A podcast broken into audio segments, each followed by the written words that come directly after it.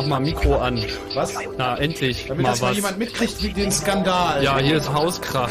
Ja, ich- Holger, die Liebe ist beendet. Ziege. So läuft's nun gar nicht. Tim, du Ziege. Mal echt. Ja. Sollst du die Frauen anrufen lassen immer, ne? Ah, Tim. Oh, Holger. Ah, Tim. Hallo, hier ist Chaos Radio. 116, Chaos Radio 116 im Studio. Ähm, Frank und Tim. Guten Abend. Ja, hallo, guten Klingt Tag. Irgendwie alles voll schlecht. Es klingt total komisch, dass die Mikros wieder ganz merkwürdig übersteuert oder Ach so, äh, daran nicht. was. Das, genau, ich habe meins untersteuert und deins übersteuert. Das war. Gib uns doch mal ein das bisschen ist schön, dass du meinem Mikrofon so viel Aufmerksamkeit zollst. Ja, irgendjemand muss hier ja irgendjemandem Aufmerksamkeit zollen. Du Also, hältst das ja nicht für nötig. ja, mein bist du in Kopfhörer Google klingt Earth? Sprich da. also in meinem Kopfhörer klingt es wie aus der Regentonne. Äh, ich bin in der Regentonne. Ah, gut, okay. Dann also, also in Richtigkeit. Also hier ist der Chaos Computer Club mit Holgi aus der Regentonne. Ja, genau. Und wir wollen euch heute ein bisschen, ähm, Genau wie aus. nachher singt er uns auch noch Genau. was vor. Und heute äh, wollen wir ein wenig über Ortungssysteme reden und informieren, soweit uns das äh, gelingt. Ortungssysteme, das bedeutet ähm, satellitengestützte Navigation, vor allem, aber nicht unbedingt nur. Wir wollen einen Blick äh, ein bisschen auf die Geschichte werfen, wie sich das alles entwickelt hat, aber natürlich vor allem, was äh, heute so rauskommt, weil das gerade eines der heißen Themen ist. Im Internet, in der ganzen IT-Branche, ihr habt sicherlich schon mal gehört, Geotagging, Geocaching, generell Location-Based Services. Holger Was? zieht schon eine Schnute. Hast du Ne, schon mal wieso? gehört von solchen Sachen? Ja, ja, hab ich Hast schon du schon mal gehört. benutzt? Äh, Geocaching, ne, wollten wir immer mal machen. Wir wollten immer mal, ähm, die Momo und ich, also die, das war eine Kollegin von mir, wir haben hier morgens zusammen Radio gemacht, ein paar Jahre lang. Und wir hatten immer überlegt, ob wir nicht mal ein bisschen Geocachen gehen sollten. Und haben gesagt, hey, das ist eine total lustige Sache, können wir machen, so mit Hörern, Geocachen, tralala. Hat hier in der Redaktion wieder keine Sau verstanden, wie immer. Mit solchen Sachen kommen. Sind ja alles Journalisten. Sag das aber nicht on air. Aber Geocaching ist mittlerweile Hab ich schon, die wirklich sind gerade alle in Klärchens Ballhaus einsaufen. Wir können machen, was wir wollen. Aber ich glaube, in Kirchens Bios gibt es auch einen Geocache. Echt? Ähm, hm, ich glaube ja. Oh. Also die ähm, Geocaching ist mittlerweile so ein richtiger Volkssport geworden. So man trifft ja die unmöglichsten Leute, aber vielleicht sollten wir das nachher noch ein bisschen genauer erklären. Genau, das ist eine der Sachen, auf die wir kommen. Ich wollte auch jetzt, bevor wir zu tief ins Thema einsteigen, ähm, noch ein paar kleine Announcements rauslassen. Wir haben ein ähm, kleines Experiment. Es gibt ja seit einiger Zeit zum Chaos Radio auch das zugehörige Wiki unter wiki.chaosradio.ccc.de und dort gibt's für jede Sendung auch eine dedizierte Seite. In diesem Fall halt Chaos Radio 116 ist auch auf der Hauptseite verlinkt. Und da gibt's dann wiederum so eine Unterseite slash Timeline, das findet ihr dort. Und das ist so der Versuch, während der Sendung quasi schon Kapitelmarken zu bilden für die Sendung, sodass wir später von der Aufzeichnung eine mit Kapitelmarken versehene Version ähm, der Sendung publizieren können. Also mit anderen Worten, es soll jemand mitschreiben, wann immer wir irgendwas sagen. Naja, ich, Steno. Es geht vor allem erstmal um die grobe, äh, Kategor äh, grobe Kapitelaufteilung. Also sagen wir mal, wenn so ein Nachrichtenblock beginnt oder wenn ein Werbeblock beginnt oder wenn halt ein neues Thema aufgeschlagen wird. Das ist natürlich auch alles immer so ein bisschen im Rückblick, aber auch wenn interessante URLs fallen gelassen werden, dann kann man sie halt dort einblenden, weil wenn man das Ganze dann im MPEG-4-Audio-Format macht, kann man halt solche URLs äh, direkt mit in die Datei einbauen. Und Wie ist das denn jetzt zum Beispiel, wenn also jemand äh, das erst macht, wenn er den Mitschnitt hört und das im Mitschnitt noch nicht drin ist? Ja, man kann es halt jetzt schon live während der Sendung machen, was vielleicht den meisten äh, einfacher fällt oder eben dann später, wenn man äh, die erste MP3 mit den ersten MP3-Mitschnitt hat aus dem Podcast zum Beispiel. Und das wird dann eben auch erst ein paar Tage später gemacht werden können. Also ich denke mal, ich gucke mir das in einer Woche dann nochmal an, was sozusagen dabei rausgekommen ist und dann machen wir da einfach mal was draus. Das ist alles noch nicht so super automatisiert. Ich hätte auch lieber so eine kleine findige Web-Applikation. Weiß ja nicht, vielleicht gibt's ja unter unseren Hörern ein paar Kesse Rails, äh, Ruby on Rails Entwickler zum Beispiel, da sollte sich das eigentlich schnell machen lassen, dass man so ein kleines User Interface hat, wo man sagt, so jetzt ist was Tolles passiert und die URL ist und das Kapitel ist zack, bumm. Und dann wirft man das damit rein, ohne dass man jetzt so mit Wiki editieren und Tabellenformatierung ist ja auch nicht jedermanns Sache. Aber haben wir gerade nicht, deswegen probieren wir es erstmal so. Und wenn das ankommt, machen wir vielleicht noch ein bisschen mehr.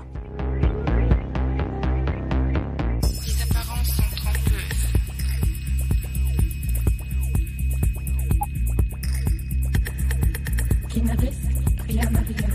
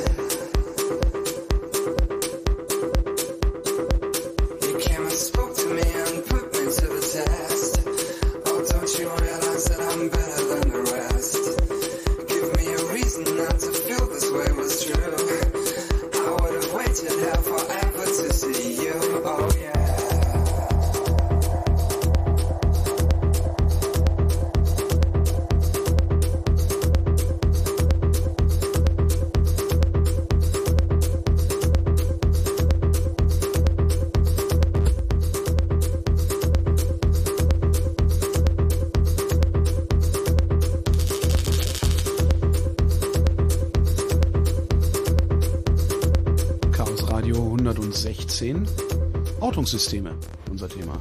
Genau. Und ich habe noch zwei äh, andere kurze Hinweise. Kleine, Kleinanzeigen. Kleinanzeigen, genau. Am Wochenende gibt's noch eine CCC-Veranstaltung in Darmstadt. Wer Lust hat, daran teilzunehmen, ist die MRM-CD, also Meta Rhein-Main heißt das. Chaos Days ist drei Tage lockeres Konferenzprogramm. Das ist dieses Wochenende. Da findet ihr Informationen auf ccc.de. Und für die Leute, die darüber nachdenken, beim 23C3, bei unserem großen Kongress Ende des Jahres, noch einen äh, Vortrag einzureichen. Die sollten sich sputen, weil Mitte September ist unsere Deadline. Informationen dazu auf dem Blog events.ccc.de. So, aber jetzt können wir auch mal hier einsteigen ins Thema. Und zwar in die Navigation und in die Ortung. Und äh, vielleicht erstmal einen Blick so zurück, wo das alles herkommt. Die ersten wirklichen Ortungsproblematiken also gab es natürlich immer und überall, aber besonders schwerwiegend war das immer in der Schifffahrt und da haben sich eigentlich auch so die ersten Ortungssysteme entwickelt. Was war denn der erste, Frank? Naja, ganz am Anfang waren natürlich ähm, handgemalte Karten, also man hat halt versucht, sich an so Sonnenstand und Sternen so grob zu orientieren, um festzustellen, wo man ist. Ähm, da die frühe äh, Schifffahrt ja weitestgehend küstennah war, hat man halt eigentlich immer versucht, sich so von Landmarke zu Landmarke zu hangeln, so mit visueller äh, Navigation, ist deswegen auch nur tagsüber gefahren und nachts war dann halt immer blöd, weil konnte man halt raustreiben. Und dann die ersten großen Durchbrüche waren dann der Kompass, mit dem man dann halt äh, zumindest die Himmelsrichtung auch äh, bei schlechtem Wetter feststellen konnte, was sonst ein bisschen schwierig war.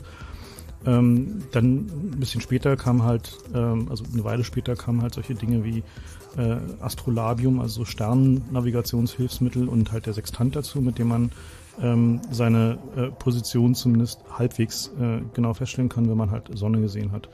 Und ähm, so, mit so einem Sextanten umzugehen war halt schon ein bisschen schwierig. Da gab es irgendwie auch eine richtige Ausbildung für.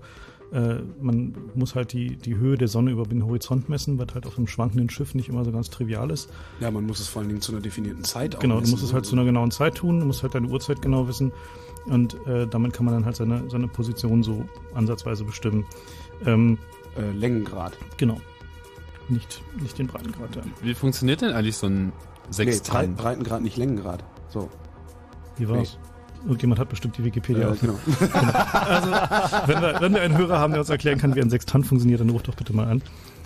Das, äh, Genau, aber grundsätzlich geht es ja darum, die Sonne über dem Horizont anzupeilen und aus den daraus gemessenen äh, Werten Rückschlüsse zu führen auf die Position. Aber das wäre in der Tat mal cool, ob irgendjemand, äh, falls irgendjemand von euch Breitengrad. Breitengrad. Breitengrad. Du, die, du brauchst, du brauchst äh, den Winkel zwischen, also äh, äh, Horizont Sonne, den Winkel brauchst du von Breitengrad und äh, die Zeit ab Greenwich für Den Längengrad, genau Damit so. du weißt, wie weit du von Greenwich weg bist. Genau, und Das kannst du ja. über die Zeit. Ja. Also du brauchst eine genaue Uhr und Se Holger und Sextanten. Frank malen hier mit ihren Fingern lieben. Machen Sie eine typische Handbewegung. Sextantenerklärer. Sextanten erklären. Kann vielleicht mal jemand hier anrufen und uns einen Sextanten erklären, bitte? 0331 70 97 110. Also Also Wikipedia bestimmt noch können eine wir selber. Am besten, Ja, am besten wäre Ja, ein, vorlesen ist doch doof. genau jemand, der tatsächlich noch eine Sextantenausbildung bekommen hat. Genau. Das wäre doch sehr interessant. Seebären, wir wollen Seebären. Seebären. Arr, richtige Kapitäne, Piraten. Genau, mit so einem Papagei auf der Schulter, der die ganze Zeit dazwischen quatscht. Ja, Einäugig bitte. Gut, also so war die Seefahrt halt lange Zeit. Äh, genauer gesagt bis äh, eigentlich zum Zweiten Weltkrieg. Im Zweiten Weltkrieg äh, gab es dann äh, Entwicklung von Funkpeilsystemen, äh, mit denen man seine Position halt etwas genauer bestimmen konnte. So, also die Deutschen waren da relativ weit vorne mal wieder. Äh, wir haben Sextanten Ich erklärt. glaube, wir haben einen Sextanten erklärt. Los. Dirk, Oh, Ja, der Dirk ist hier. kannst du einen Sextanten erklären? Ich kann Sextanten nicht unbedingt erklären, Warum rufst du dann an? ja. ähm, weil das mit dem Längengrad, Breitengrad-Problematik-Ding. Na, leg mal los. Also, wenn man das mit dem Sextanten und der Höhe der Sonne hinkriegt, kann man seinen Breitengrad bestimmen. Das heißt, wie weit bin ich vom Äquator weg. Sag ich doch. Was ewig ein Problem war, war den Längengrad zu bestimmen. Ja, aber das haben wir doch gesagt. Und das mit der Uhr auch? ja, Erklär einfach mal, was du, Genau. was du weißt. Genau. dafür extrem, äh, extrem genau gehende Uhren brauchte, um festzustellen, wie weit die jetzige Zeit vom Heimathafen-Zeit entfernt ist. Und wenn man diese Zeit halt weiß, dann erst hat man den Längengrad gekannt. Und das war, glaube ich, bis 1700 irgendwas ein großes Problem. Hm? Okay. Ich habe da mal ein schlaues Buch Aber du hast noch keinen Sextant in der Hand gehabt. Nee, Du bist auch kein Seebär. nee. Du hast auch keinen Papagei. Nee. Okay, dann müssen Okay, wir ist noch ja mal nur zur gucken. Bestimmung halt der Höhenform. Danke, Dirk. Okay. Tschüss. Vielleicht finden wir ja noch einen Seebären. Ähm, Gibt es irgendjemanden, der einen Sextanten bedienen kann und uns erklären kann, wie genau das funktioniert? Und Keine Wikipedia-Vorleser. ja, kein Wikipedia-Vorleser. Kommen wir denn Genau. dahin? genau, weiter aber mit weit, weit mit kam man ja nicht mit, mit, mit dem. Sextanten. So Genau, also wie, äh, wie gesagt, nach dem Zweiten Weltkrieg wurden dann halt Funkpeilsysteme entwickelt. Was man da getan hat, war, man hat halt an äh, Stellen, wo man große Sender, also wirklich große Sender aufstellen konnte, äh, das getan und die Position dieser Sender halt vermessen. Was ist denn groß? Na, so 400 Meter hohe Antennen, also wo die Antennen, also die, Harp. die aktive Antenne halt 400 Meter hoch ist, also nicht breit, sondern hoch. Ach so. Ähm, und da gab es halt mehrere Verfahren so. Die, die ersten Verfahren waren ähm, mit Richtungspeilung, also man hat halt die Richtung zu dem, äh, zu dem Sender gepeilt, aber das ist halt ziemlich aufwendig und schwierig, weil die Richtantennen auch relativ groß sind auf den Frequenzen, die man verwendet hat. Und deswegen hat man dann halt das sogenannte Hyperbelverfahren entwickelt, wo man halt das Signal aus mehreren Sendern überlagert und durch, äh, aus den Doppler-Effekten äh, seine Position rausbekommt. Also da gab es dann halt auch so Karten, wo diese äh, die Wellen, Berge und Täler von diesen Doppler-Effekten eingezeichnet waren. Und daraus konnte man dann sozusagen einstellen an diesem Gerät, wo man bis sich halt das Signal überlagert hat und dann konnte man aus drei Sendern seine Position feststellen. Und die waren relativ, äh, ja, also relativ genau für, äh, sagen wir mal, Sextantenverhältnisse. Also man kann da auf einige hundert Meter Genauigkeit mit. Ähm, so das bekannteste Verfahren äh, früher war halt Decker, nach der, äh, ich glaube, eine englische Firma war das, ne? Die- Ja, ja, das waren alles Briten. Decker Genau. Records ist da ja auch äh, sagen, ein. Genau. Offspring. Das hat tatsächlich was damit ist zu dieselbe tun. Firma, ja. Ich Genau. wollte nur einen dummen Spruch machen. Nee, nee, wäre wär, kann noch nicht mal ein dummer Spruch gewesen. Ähm, und Ich das, das Verfahren, was, äh, was sich dann so ziemlich bis zum Schluss durchgesetzt hat, war halt LORAN C. Ähm, ist immer noch in Betrieb, äh, war ursprünglich von den, von den Army-Militärs betrieben äh, und ist mittlerweile so unter internationaler Kontrolle und äh, wird immer noch betrieben so als so eine Art Backup-Verfahren, ähm, um halt im Falle des Ausfalls von GPS oder falls der GPS-Empfänger auf dem Schiff nicht geht oder was auch immer, äh, man halt noch ein, ein zuverlässiges äh, bodengestütztes Navigationsverfahren hat. Was heißt denn Hyperbelverfahren? Weißt du es? Also so, gesagt? ich hab's hab's, gerade ich hab's, erklärt. ich hab's, ja okay, aber es hat ja im Prinzip was mit der Messung der, der Laufzeiten zu tun. Genau, der, der also es ist ein- ist ein ne? Laufzeitmessungsverfahren Genau. auf der Basis des Doppler-Effekts zwischen den Signalen. Doppler-Effekt ist dieses Krankenwagen kommt äh, von rechts, lüla, lüla, und dann fährt er weg und dann ist der Ton niedriger. Das heißt, je nachdem, ob man, äh, ob sich das Ziel von einem wegbewegt oder äh, hinbewegt, ist die Frequenz anders und danach kann man das halt eben messen. Und dieses äh, Verfahren ist dann ja im Prinzip auch die Basis für die heutigen Satellitensysteme. Also die, ähm, die, die ursprünglichen ähm, Systeme, die als erste mit, mit so Signalüberlagerungen gearbeitet haben, äh, waren interessanterweise von der deutschen Luftwaffe äh, im, im Zweiten Weltkrieg entwickelt worden, um halt England präziser bombardieren zu ha, können. wer hat's erfunden? Die Deutschen. Ja. Also Natürlich.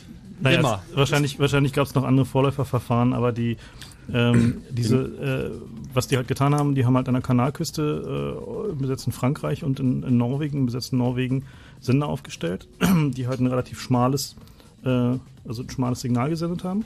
Ähm, und zwar so, Was heißt ein schmales Signal? also eine, ein relativ stark gebündeltes Signal. Okay. Halt, und ähm, der, na, der hat in dem Flugzeug, also jetzt vereinfacht gesprochen, zwei Empfänger dran. Einen für den, den Sender in Frankreich, einen für den Sender in Norwegen. Und die haben halt äh, im zeitlich, zeitlich versetzt äh, Düts gesendet. So. Also Düt, Düt. Und zwar immer so versetzt, dass es, wenn die genau übereinander waren, also wenn er sozusagen beide mit derselben Signalstärke gehört hat, dann war er halt über dem Ziel. Das heißt, dann hat er sozusagen Düt Ah. gehört.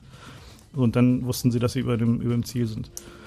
Und äh, damit konnten sie halt relativ präzise, also ich habe keine Daten über die Genauigkeit gelesen, aber es war wohl doch einigermaßen äh, präzise für, für damalige äh, ja, Verhältnisse und haben damit halt auch in der Nacht halt relativ präzise bombardieren können, auch über komplett verdunkelten Land.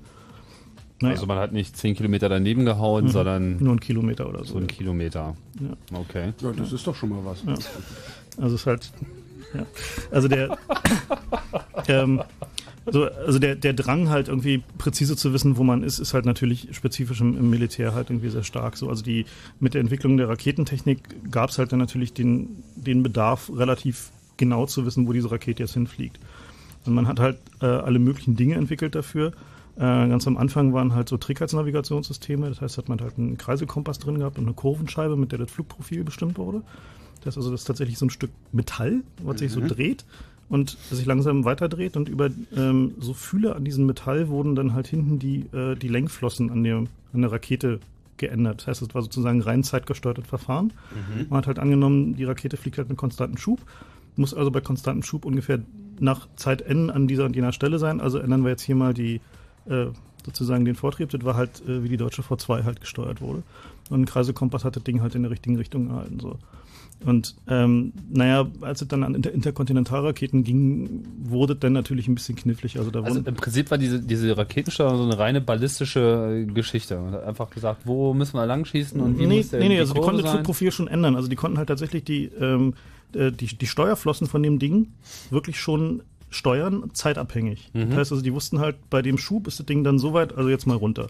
Also das war halt. Äh, Okay, also sie haben im Prinzip so eine klare Nein, sie haben- nee, war- sie Flugkurve. haben eben keine ballistische Oder Kurve war es richtig so hoch und dann fliegt sie irgendwie eine Genau, Weile und dann wieder fliegt's runter. Genau, also okay. das war halt schon recht. Äh, sie konnten halt auch unterschiedliche Flughöhen damit einstellen so. Und ähm, so auch mal so unter einer Brücke durch und Ja. so. nee, das kam dann später. Marschflug 2. Genau. Marsch, Marschfahrt Ja, also 2. die, ähm, so und die, also die Militärtechnik war da halt der, der wesentliche Treiber halt für diese, diese ganzen Navigationsgeschichten. Als halt die Interkontinentalraketen kamen, die halt tausende von Kilometern fliegen konnten, mussten sie die halt auch irgendwie einigermaßen genau ins Ziel kriegen. Und ähm, das war halt schwierig.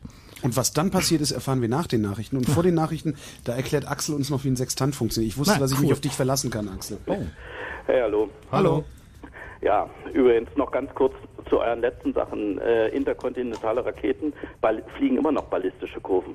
Nur die Wiedereintrittskörper sind dann gesteuert. Ja. Aber gut, Sextant, folgende Idee. Sextant, Entschuldigung, kurze Nachfrage. Die, was ist, äh, wie gesteuert, die Wiedereintrittskörper? Die Wiedereintrittskörper, also Was- die eigentlichen, äh, die eigentlichen Sprengköpfe sind erst gesteuert.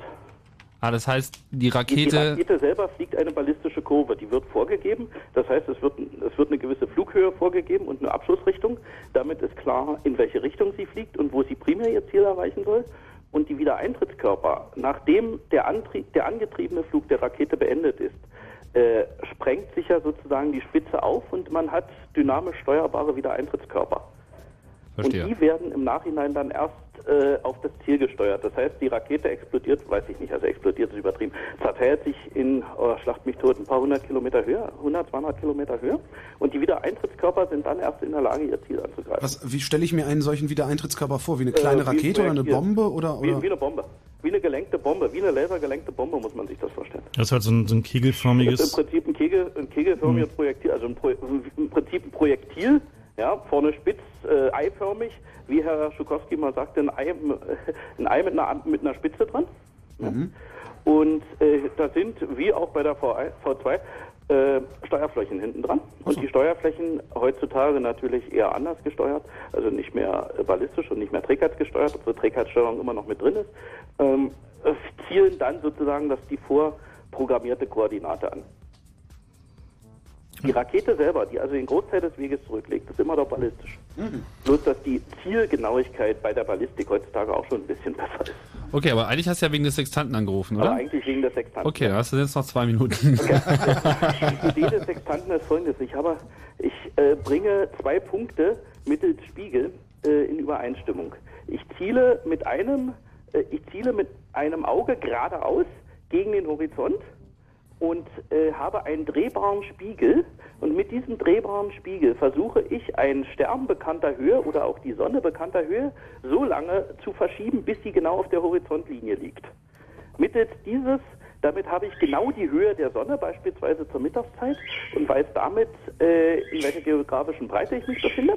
Sag mal, hast du einen Oder ich Vogel? Der hat einen Papagei. Der hat einen Papagei, der hat einen Papagei Ja, ist kein Schulter. Papagei, ist trotzdem ein ziemlich quietschendes Tier. Das kann ich gleich nicht abstellen. Er hat keinen Schalter. Zwei äh, Punkte. mal Softwareversion 1.2 einspielen. Der, Okay, Entschuldigung.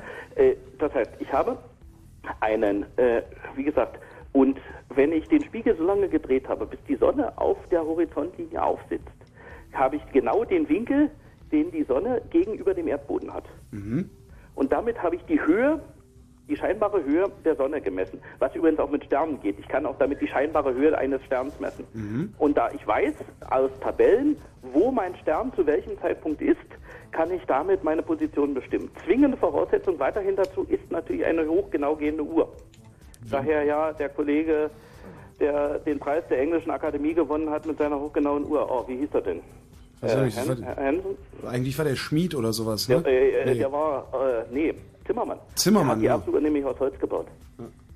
Weil Holz äh, hatte keine Wärmeausdehnung, hatte keinen Wärmeausdehnungskoeffizienten und damit hatte, äh, war das Problem der Ausdehnung, Verlängerung des Pendels, äh, die eine erste Uhr war ja noch eine Pendeluhr, äh, Ver Verlängerung des Pendels und damit Veränderung der Schwingungsfrequenz ausgehoben.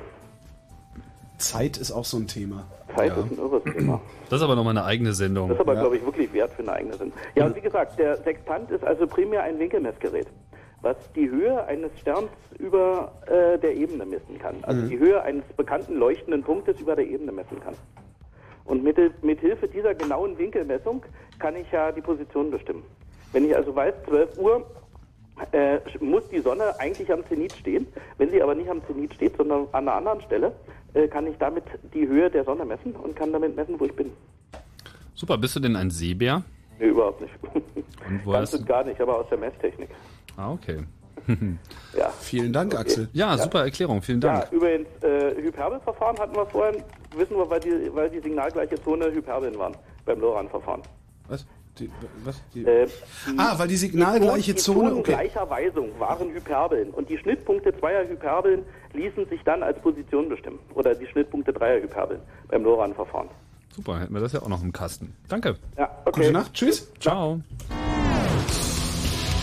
Hallo Leute. Hallo Leute, hallo Leute, hier ist Nina Hagen. Gut, allerseits, hier ist Markus Kafka. Was los ist, Mel Beats? Hey, hier ist Boss von The Boss House. Der kleine Mann hier ist der Sarah Kuttner. Okay, mein Name ist Bushido, das ist die Fritz Music Tours, zieht's euch rein. Fritz Music Tours Berlin. Von Rammstein bis Seed. Von Depeche Mode bis Agro Berlin. Von Iggy Pop bis Techno. Auf den Spuren der Popmusikgeschichte Berlins mit dem Bus durch die Stadt. Fritz Music Tours Berlin. Immer samstags. Immer samstags. Mehr Infos Fritz.de. und natürlich im Radio. Fritz vom RBB. Äh, zwei nach halb elf. Fritz Info. Nachrichten. Mit Mario Bartsch. Die Bundeswehr wird mehr als die bisher genannten 1200 Soldaten in den Nahen Osten schicken, das sagte Verteidigungsminister Jung in einem Interview.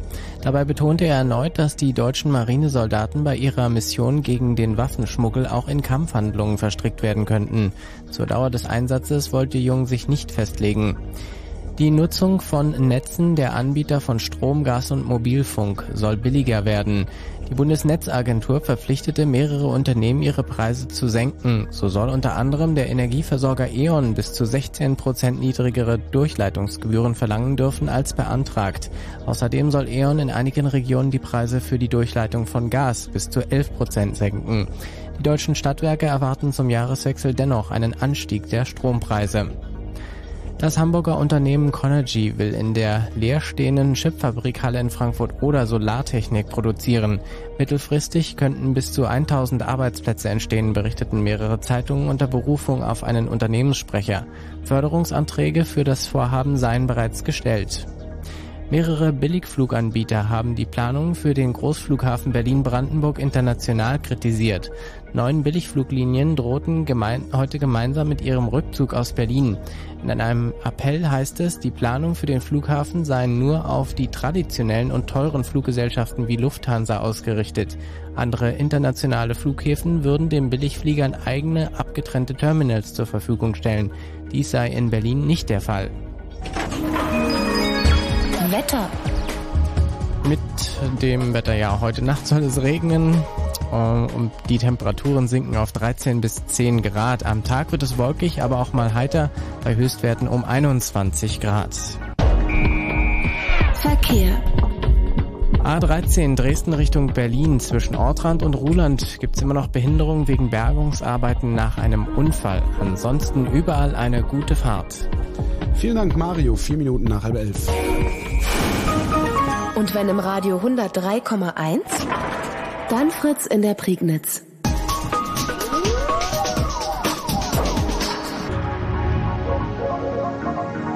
Blue Moon. Chaos Radio 116 mit Ortungssystem.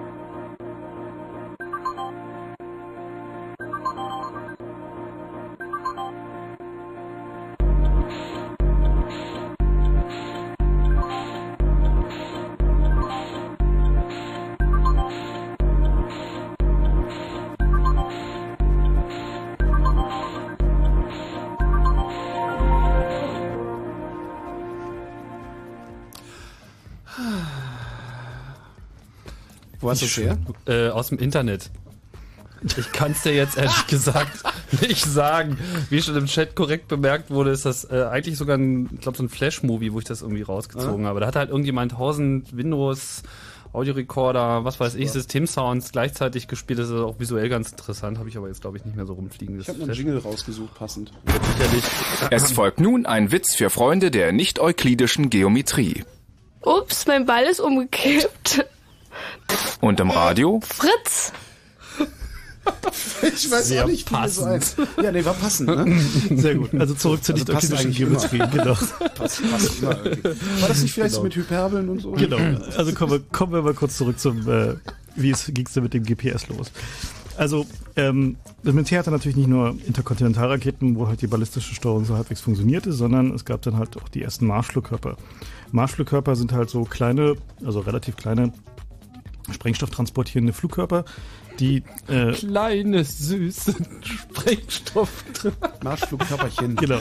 Die halt äh, einigermaßen tief fliegen und ähm, dadurch halt irgendwie auch äh, unterm Radar fliegen. Das heißt also, die so tief fliegen, dass man ähm, dass man halt sie auf dem Radar nicht sieht. Nun, die die ersten, die ersten dieser Navigation, äh, also die ersten Navigationssysteme für diese Dinger waren halt auch so mit so Kreiselkompassen und ähm, halt äh, äh, dieser, äh, diesem sogenannten Dead Reckoning äh, Verfahren. Was? Ähm, Dead Reckoning? Genau, so heißt der Trickers-Navigation auf Englisch. Der, Ah. ähm, Drückt die- sich aber mal wieder sehr kompliziert aus, finde ich. Na gut. Ähm, lass mich mal kurz zum Punkt kommen. Gerne. So, die, diese Marschflugkörper haben halt äh, über verschiedene Navigationsverfahren versucht, halt zum Ziel zu finden. Eines davon war unter anderem ähm, Bildmatching. Also die hatten eine Kamera drinne und haben halt Bilder gemacht und äh, haben halt versucht, äh, das mit anderen vorgespeicherten Bildern abzugleichen. Also wenn sie halt durch so ein Tal gepfiffen sind, haben sie halt versucht, durch dieses Tal halt optisch durchzufinden. So. Äh, lustigerweise mit so, ich glaube, 68.000er Prozessoren hatten sie damals drin.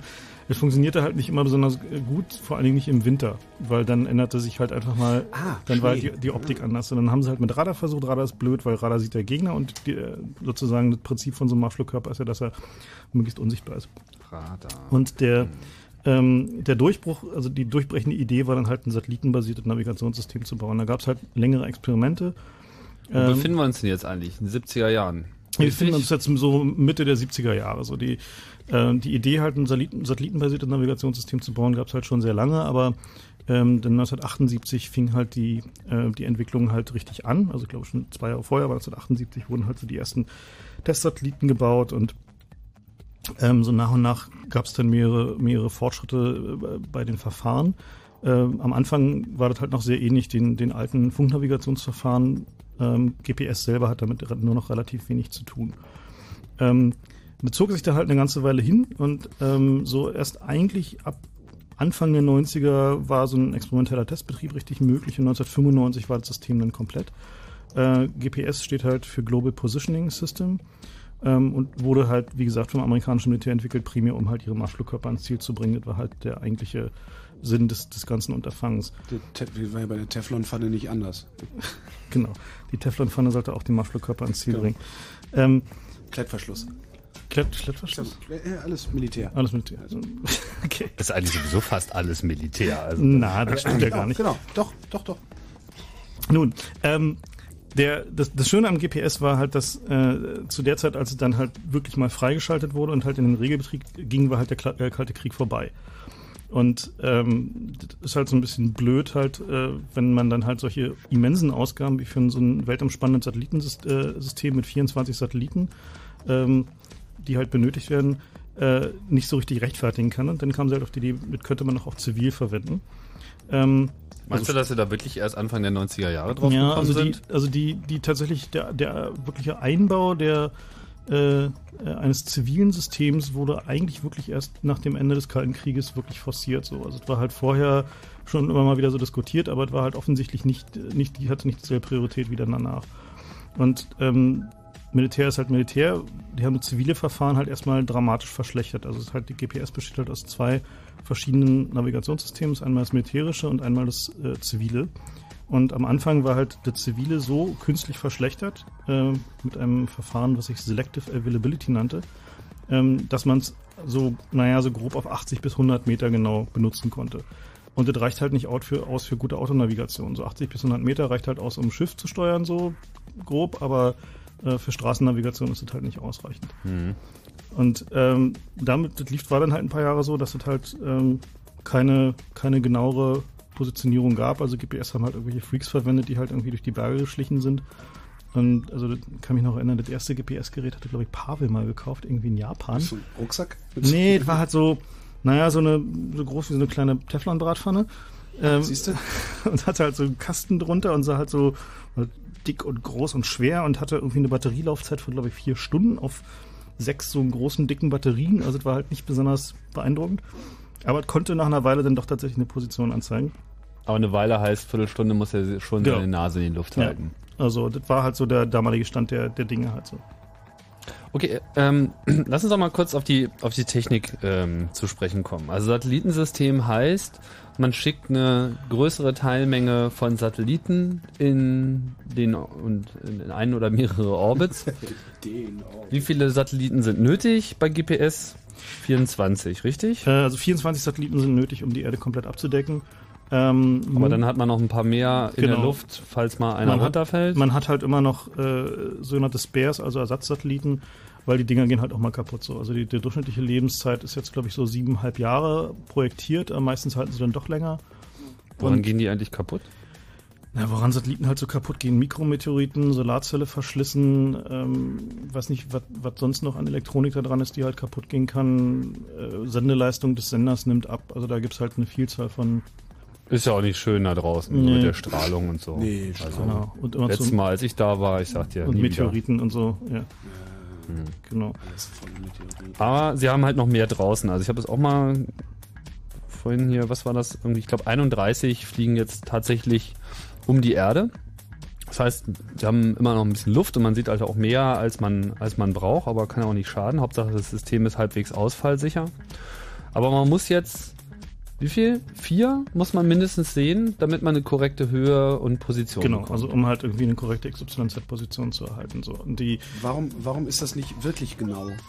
Ähm, das ist prinzipbedingt. Also was, wie halt GPS funktioniert, ist eigentlich ziemlich faszinierend. Jeder dieser GPS-Satelliten hat eine Atomuhr an Bord und sendet ähm, das genaue Zeitsignal dieser Atomuhr. Und ähm, die Positionsbestimmung passiert auf der Basis äh, einer Laufzeitdifferenz dieses Signals. Also der eine Satellit ist halt näher dran, der andere ist weiter weg. Und daraus kann man dann halt eine Gleichung aufstellen, wenn man weiß, mit welchem Zeitunterschied das Signal von diesen Satelliten eintrifft. das heißt, ich müsste doch eigentlich auf einen Zentimeter genau, weil Zumindest theoretisch. Theoretisch, ja. ähm, aber es ist halt so, dass die, äh, es gibt halt mehrere, mehrere Hinderungsfaktoren. Ähm, der erste Faktor ist, dass ähm, das Signal halt äh, mit relativ geringer Sendeleistung gesendet wird.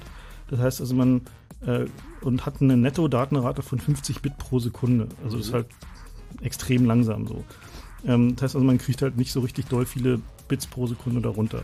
Äh, zum anderen ist es so, dass es halt atmosphärische Störungen gibt, die halt die Genauigkeit dieses Signals einschränken.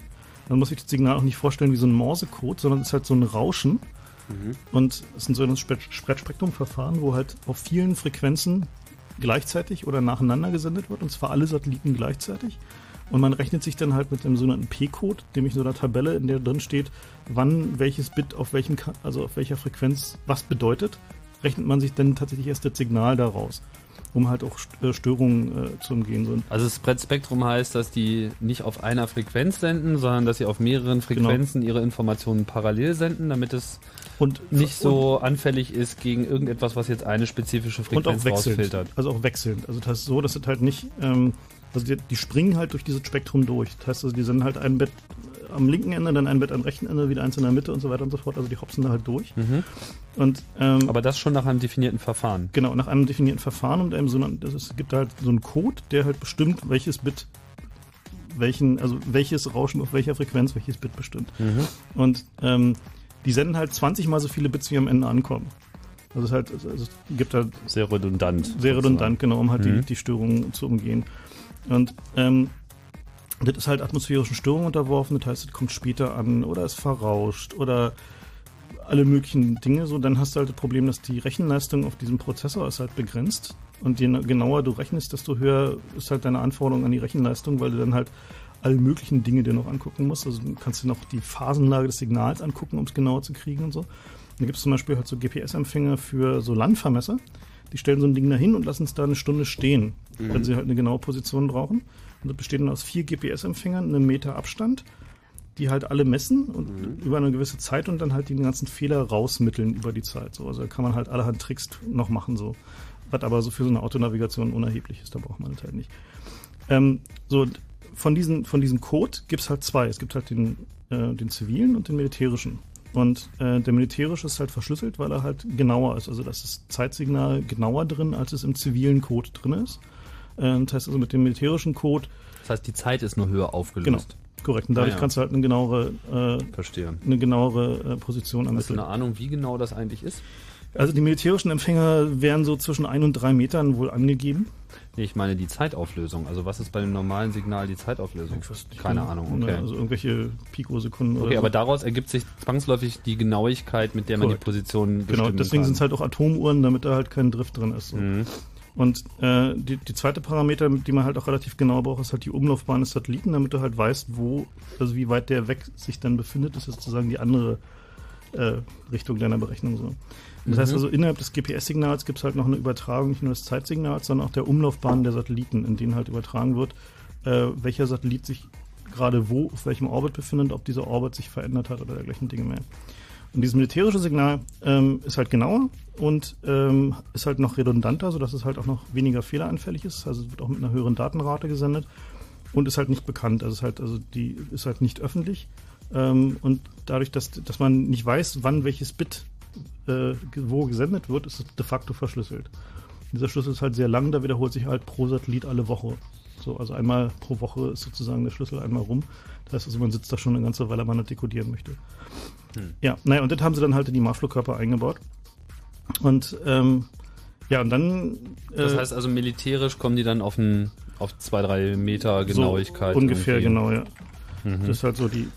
So, und der. Ähm, Haben Sie da, meinst du, dass Sie da jetzt auch schon ganz andere äh, Algorithmen da einsetzen oder ist es im Prinzip genau die gleiche? Na, momentan ist es noch dieselbe Geschichte. Sie machen jetzt Upgrades da rein, dass sie halt mit stärkerer Sendeleistung senden in den neuen Satelliten, um halt äh, störungsunabhängiger, also weniger störungsanfällig zu sein. Und sie rechnen da halt alle möglichen Dinge, um halt äh, gegen Störungen sich zu sichern. Also gab es ja im Irakkrieg diese Geschichten, dass äh, die Irakis offenbar GPS-Störsender verwendet haben, um halt die amerikanischen Marschflugkörper abzulenken. Und äh, dagegen halt immun zu werden, ist halt Ziel von, von vielen Entwicklungen so. Was hältst du für wahrscheinlich, ja, dass das, stattgefunden hat? Ja, also da gibt es auch in der öffentlichen Literatur ziemlich viel Diskussion über diese, diese ganzen Jamming-Geschichten, also Störung von GPS und äh, diese ganzen Dinge. Was aber für den zivilen Bereich halt interessant ist, ähm, ist halt die, ähm, die Abschaltung von diesem Selective Availability, also dieser, äh, diese, diese Einführung von, von künstlichen Fehlern, die halt vom Militär gefordert wurde. Äh, die hat Clinton äh, tatsächlich noch so als eine seiner wenigen positiven Amtshandlungen ähm, durchgesetzt äh, gegen relativ starken Widerstand des Militärs. Äh, und zwar, im, soweit ich mich erinnere, im Mai 2000. Und äh, ich kann mich erinnern, dass ich gerade irgendwie einen Tag später auf einer Radtour war und mein GPS auspackte und tatsächlich war ich dann auf der Straße auf dem GPS und nicht irgendwo 150 Meter weiter im Gebüsch. Also sozusagen auf dem Display hat man ja mal gesehen, wo man eigentlich ist. Wann, wann, weißt du noch, wann das war? War Mai 2000. Mai 2000. Mhm. Und danach Okay. ging es dann halt richtig los. So danach war dann halt, fing GPS halt so richtig an. So danach gab es halt Autonavigationssysteme, die wirklich das Auto auf der Straße hatten und nicht nur so ungefähr in der Gegend. Und ähm, dann fing diese ganzen, also praktisch die ge- gesamte GPS-Industrie fing halt dann tatsächlich im Jahr, im Jahr 2000 richtig an. So. Mhm.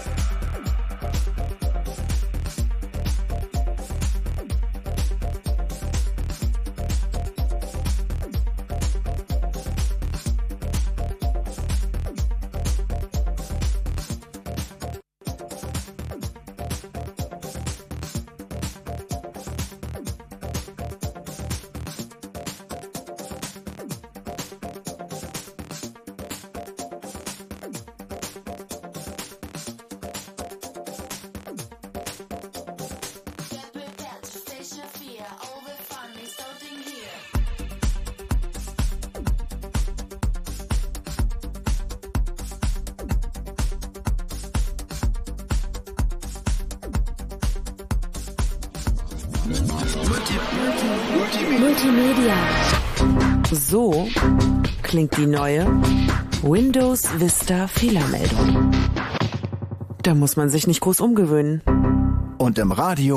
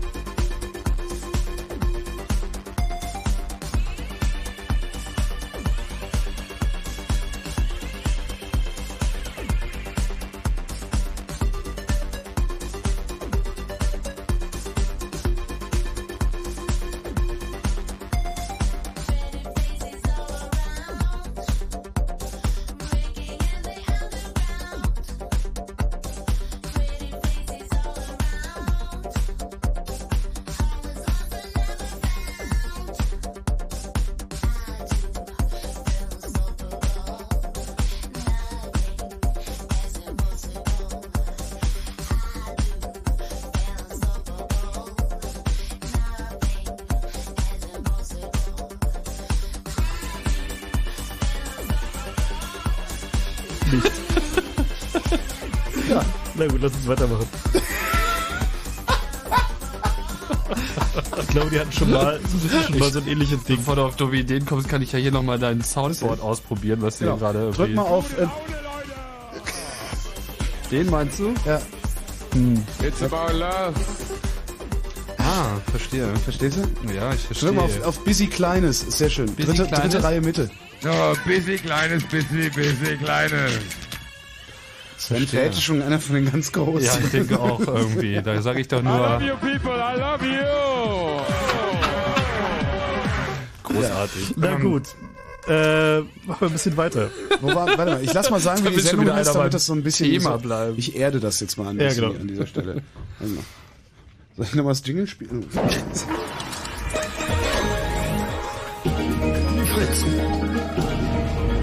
Es ist der letzte Mittwoch im Monat. Am letzten Mittwoch im Monat gibt es das Chaos Radio. Heute Folge 116.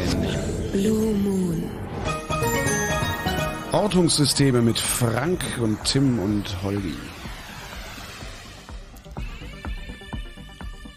Mit Holgi. Entschuldigung. So, okay. Frank hat jetzt super äh, mal ein bisschen technischen Einblick gegeben.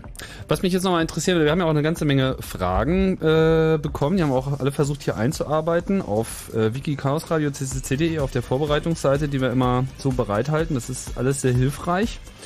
Da gibt's immer so ein, äh, es, es scheint so ein, ein klassisches Missverständnis zu geben bei manchen Leuten, dass es nämlich bei GPS so ist, dass man da einen Sender mit sich herum Ja. äh. So, das ist natürlich Quark. Äh, ein, es gibt ausschließlich GPS-Empfänger und diese Empfänger äh, werten schlicht die Signale aus, die diese Sender, äh, die die Satelliten die ganze Zeit aussenden. Es ist nicht so, dass da irgendein Dialog ist, dass man da irgendwas hinschickt und wieder was zurückbekommt. Also so ein, so ein GPS-Empfänger ist praktisch wie ein Radioempfänger. So. Also es ist halt tatsächlich technisch gesehen nicht viel anders. Das heißt, das Signal vom Satelliten, der Satellit sendet und der Empfänger empfängt. Und per se sendet der Empfänger erstmal gar nichts. Äh, man kann wiederum den Empfänger mit einem Sender kombinieren, wenn man die Position woanders hin übertragen möchte. einen sogenannten Tracker zu bauen. Aber da kommen wir später nochmal zu. Aber so ein normaler GPS-Empfänger empfängt erstmal nur, es sendet sozusagen nichts, also nur um dieses Missverständnis mal aufzuklären. Genau, aber es gibt, es gibt jetzt noch einige äh, neue Entwicklungen, um die äh, Ortungsgenauigkeit von GPS zu erhöhen. Das hat so ein bisschen seinen Anfang genommen, vor allem im, äh, im Flugbereich. Äh, ich kenne ja jetzt nur die Geschichte von diesem Flughafen in der Schweiz, der so äh, eng zwischen den Bergen liegt. Ich weiß jetzt nicht mehr genau, welcher das war. Hast du da irgendwas in Erinnerung? Wie auch immer. Auf jeden Fall ähm, konnten sie dort eben eine bestimmte Größe an Flugzeugen nicht landen lassen, weil es schlicht zu gefährlich gewesen wäre, diese großen Flugzeuge da durch diese Talschneise fliegen zu lassen, weil sie einfach nicht genug äh, Assistenz bekommen würden vom Computer, weil er eben die Position nicht genau genug bestimmen kann. Und das war quasi auch die Grundlage äh, eines Systems, was man heute unter dem Namen DGPS kennt. Differential GPS basiert darauf, dass man zusätzlich zu den Signalen, die man von dem Satelliten erhält, noch ein stationäres Signal von einem, also ein Signal von einem äh, stationären Punkt, von einem festen Punkt, in dem Fall war es halt der Flughafen selbst, bekommt, der quasi seine Position wie ein Satellit auch noch mit dazu nimmt. Und dadurch, dass man eben dessen Position wirklich auch noch genau kennt, verbessert das die mathematische Qualität bei der Auswertung, soweit, nicht dass ganz- man die Position. Das ist nicht ganz korrekt. Okay, dann korrigiere mich mal. Soweit habe so hab der hat verstanden. keinen Satelliten simuliert, oder? Nee, es simuliert keinen Satelliten. Was da Nein, passiert ist. okay, was, das war was, falsch formuliert. Nee, was aber passiert es ist. ist ein Signal, was dazukommt, so wie der. Nee, nee, es ist, also man kann es sogar präziser beschreiben. Okay, ähm, dann mal los. Und zwar der DGP, DGPS-Empfänger, also der halt am Flughafen zum Beispiel sitzt, ähm, enthält halt auch eigene GPS-Empfänger. Also der äh, empfängt halt das GPS-Signal, wie es da in der Gegend ist und misst den Fehler für jeden einzelnen Satelliten, der in dieser Gegend zu sehen ist und überträgt ein Korrektursignal. Das heißt, der Ach, sagt, der ist halt sozusagen, der ist sozusagen, der weiß sozusagen, Okay. der ist nur einen Kilometer von dem Flugzeug entfernt. Das heißt, der sieht eigentlich dieselben GPS-Satelliten und kann sehen, äh, was jetzt gerade für ein Jitter ist durch die atmosphärischen Störungen und so weiter und so fort. Da kann man davon ausgehen, dass die in einer Region grob dieselben sind. Aber wenn der Satellit eine Klatsche hat zum Beispiel und die Uhr da so ein bisschen äh, falsch geht, dann weicht halt die Position ab. Und der kennt halt seine eigene Position und sendet sozusagen die Differenz zu dem gemessenen Signal. Das heißt also, der misst halt, das GPS zeigt an, ich bin gerade 25, also 25 Meter weiter links von seiner Position, die er weiß. Also sendet er einen Offset von 25 Meter weiter links. Und im Flugzeug, der GPS-Empfänger, rechnet diesen Fehler, also die sozusagen diese Fehlerkorrektur, diese Differenz auf das gemessene Signal von den, äh, von den GPS-Satelliten drauf. So funktioniert das. Und da gibt's halt noch. Wie viel genauer wird es dann? Also geht runter bis zum Meter. Also mit DGPS wird man halt wirklich verflucht genau. Äh, hängt davon ab, wie groß, also wie groß die Entfernung zwischen dem Differential, der Differential-Station und dem GPS-Empfänger ist. Es gibt halt ähm, davon auch noch so sozusagen die Industrial Scale Versionen, die halt irgendwie ganze Kontinente abdeckt. Das heißt dann WAAS, das Wide Area Augmentation System. Ähm, da gibt's halt auch auf dem Boden halt äh, so eine St Messstation, die halt das GPS-Signal überwachen und einen Fehler ausrechnen. Und dieses Signal wird dann aber nicht über einen Funksender nur lokal verbreitet, sondern über einen geostationären Satelliten. Das heißt, also wird halt wie Satellitenfernsehen gesendet. Und der GPS-Empfänger kann dann sagen, okay, ich bin in der Region, welche Differentialstationen gibt's hier aus dem, aus dem, äh, aus der Ausstrahlung von dem Satelliten und diesen Fehler wiederum korrigieren. Und damit kann man halt sozusagen so ein Differential GPS für ganze Kontinente bauen. Das europäische System heißt ähm, EGNOS und äh, wir, es ist eigentlich eine momentan in den USA primär deployed. Aber da passiert halt eine ganze Menge in diesen äh, in diesen Verbesserungssystemen so. Also da ist halt. Das heißt, ich brauche aber einen angepassten Empfänger. Aber den hast du mittlerweile auch schon zum Beispiel von, der- von Garmin, so ein, so ein Autonavigationsdings kaufst für 400 Dollar, ist da schon so ein WAS-Empfänger drin, ist halt Standard. Kostet nichts. Also ist halt so ein, so ein DGPS-Empfänger. Also die meisten äh, etwas teureren GPS-Empfänger sind auch alle DGPS-Empfänger auf den Standardfrequenzen und WAS-Empfänger auf den Standardfrequenzen. Okay, aber ich kriege das Differenzsignal nicht direkt von dem Ort, wo es gebildet wird, sondern ich bekomme es indirekt auch über die den Satelliten Sat- über, einen, weitergereicht. über einen anderen Satelliten, einen WAS-Satelliten. Das ist halt meistens ein, ein, äh, einfach nur ein Träger auf einem, auf einem Fernsehsatelliten, der halt ein bisschen Bums sendet. Das ist halt also ein recht, recht einfaches, primitives System, weil da müssen auch nicht viele Daten rüber. Und äh, du hast halt einen, einen hochwertigen Spektrum-Empfänger in diesem G äh, GPS ohnehin schon drin. Und wenn die Frequenz relativ nah an der GPS-Frequenz liegt, kannst du halt einfach die GPS-Antenne mitbenutzen und halt dieses Signal auch noch mitempfangen. Das heißt, diese 10 Meter Genauigkeit von GPS, die wird jetzt allein durch solche mathematischen Verbesserungen. Du hast ja auch gesagt, die Sendeleistung wird hochgesetzt Mhm. bei GPS. Im Prinzip entwickelt sich ja GPS dann technisch doch signifikant weiter. Ja. Die Frage, braucht man dann noch einen Galileo? Tja, Galileo ist halt ähm, das europäische ähm, GPS-Äquivalent, wird halt äh, seit vielen Jahren diskutiert und dann doch jetzt endlich gebaut wird. Ähm, es gibt halt mehrere Gründe, weswegen halt die EU gesagt hat, wir bauen jetzt Galileo. Ähm, einer ist sicherlich äh, Unabhängigkeit von den USA. Also äh, GPS wird von den Amerikanern betrieben, also de facto vom amerikanischen Militär. Und äh, ohne jegliche Garantie, das heißt also die Amerikaner sagen halt, wir schalten es halt ab, wenn irgendwie wird abschalten äh, was halt zu massiven Problemen führen würde. Also wenn wir jetzt mal nur mal so kurz drüber nachdenken, wo überall GPS mittlerweile drin ist. Ja, aber gemacht haben sie das doch noch nicht, oder? Ähm, sie haben es wohl nur regional gemacht in irgendwelchen Kriegsfällen, aber man will sich da sicherlich nicht so richtig drauf verlassen, so dass sie halt, dass man halt abhängig vom amerikanischen Militär ist mit irgendwie großen Teilen seiner zum Beispiel Transportwirtschaft ist halt schon so ein bisschen blöd.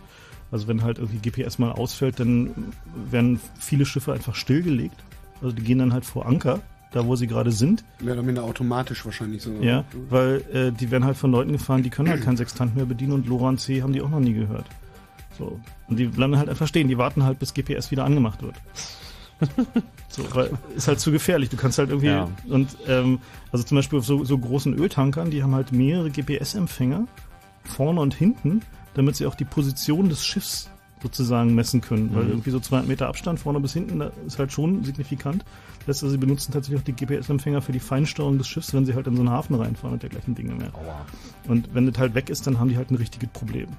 So, und das war halt einer der Gründe, Galileo zu entwickeln, zu sagen, wir wollen halt ein zweites System haben, was halt nicht abhängig von den Amerikanern ist, was eine, äh, eine höhere Leistungsklasse aufweist, also wo halt auch der normale zivile Service schon ein bisschen Meter runtergeht, ähm, also Metergenauigkeit runtergeht und wo man halt auch einen militärischen Service hat für das europäische Militär, der halt nicht von den Amerikanern angefasst werden kann und vor allen Dingen eine wesentlich höhere Verfügbarkeitsgarantie. Also Galileo sagt halt, wir wollen halt die Genauigkeit und die Verfügbarkeit von GPS bei weitem übertreffen, so dass wir damit Flugzeuge automatisch steuern können.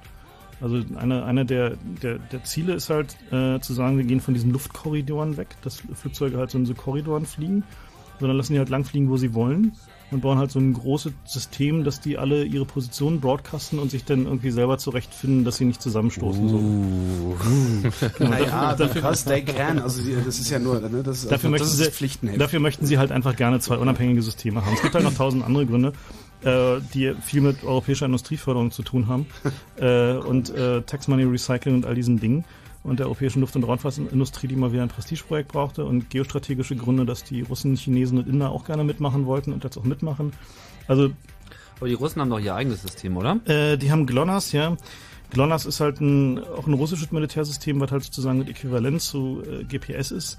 Äh, hat so im Best Case so was wie 60 Meter Genauigkeit, also ist halt nicht so richtig toll.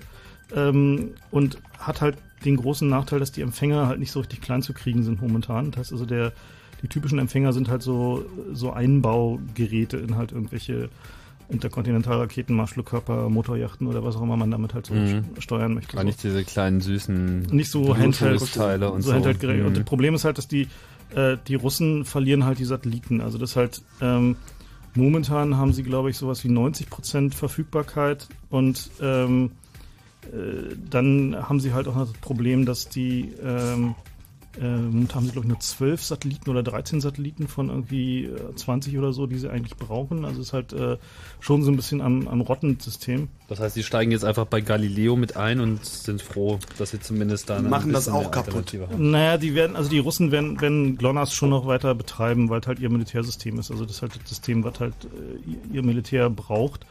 Äh, aber die, äh, das Ziel ist halt schon, dass sie halt auch ein ziviles System da eine Beteiligung dran haben wollen, halt an Galileo so. Also der, äh, es gibt halt noch ein, äh, wenn wir schon bei den Kuriositäten sind, gibt es halt auch noch ein, äh, ein chinesisches System, äh, das heißt Baidu. Ähm, und das deckt halt irgendwie nur China ab, soweit ich verstanden habe. Ähm, was halt, äh, naja, so sozusagen ihre Nachbarschaft ist. Also sie wollen halt sozusagen nur so ein Domestic und nähere Expansionsgegend halt so, da haben sie dann halt äh, ihr, ihr eigenes Navigationssystem, ja. Ähm, ja, aber auch die Chinesen machen halt bei Galileo mit, weil sie halt ein, also billige Galileo-Empfänger bauen wollen, glaube ich.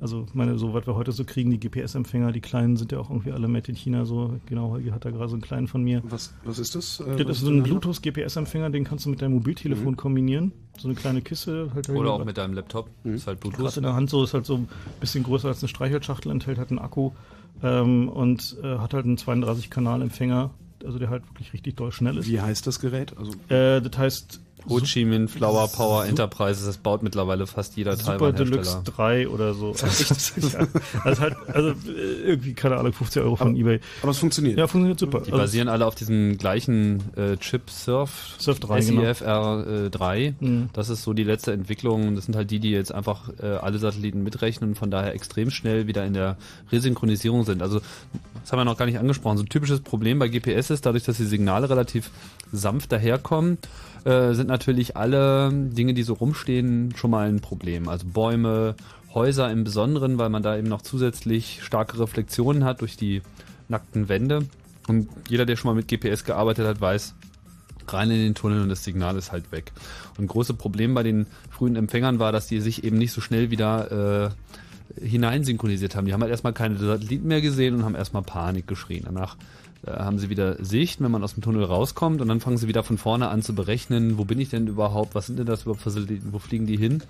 Während halt äh, die modernen Chips im Prinzip in der Zwischenzeit einfach alles mitrechnen und in dem Moment, wo sie ein oder ein paar Satelliten halt wiedersehen, sofort wissen, ah, alles klar, das kann jetzt eigentlich nur diese Position sein auf Basis dessen, was halt vorher war. Und das ist mittlerweile eben so Mainstream, dass man es eben für, äh, ja, für wenig Geld reinbauen kann. Also das Ding enthält so einen Standard Nokia Telefonakku, das heißt, den kann man auch mit jedem normalen Telefon aufladen. Das mhm. haben also noch nicht mal die Kosten eines speziellen Akkus. Dann nimmt man halt einfach Nokia, weil es für die Stromversorgung im Prinzip dasselbe. Das ist ein kleiner Stecker, wo du noch eine Antenne reinstecken kannst und vorne einen Button zum Einschalten und Ausschalten und der Rest geht eben über Bluetooth. Und das kannst du einfach äh, per einfachem Pairing mit deinem Computer einfach verbinden mhm. und dann erscheint das so wie eine serielle Schnittstelle und man kann einfach ein Programm äh, da dran werfen und es liest dann konsequent einen Datensatz nach dem anderen. Da gibt es dann auch ein standardisiertes Datensatzformat, das nennt sich NMEA. NMEA steht für Naval irgendwas. Das ist halt so eine Organisation, die sich äh, um die Standardisierung im, ähm, im Marinebereich kümmert, weil das ja im Prinzip die Hauptanwendung war, Schifffahrt zunächst einmal. Die haben im Prinzip die ganzen Standards gesetzt.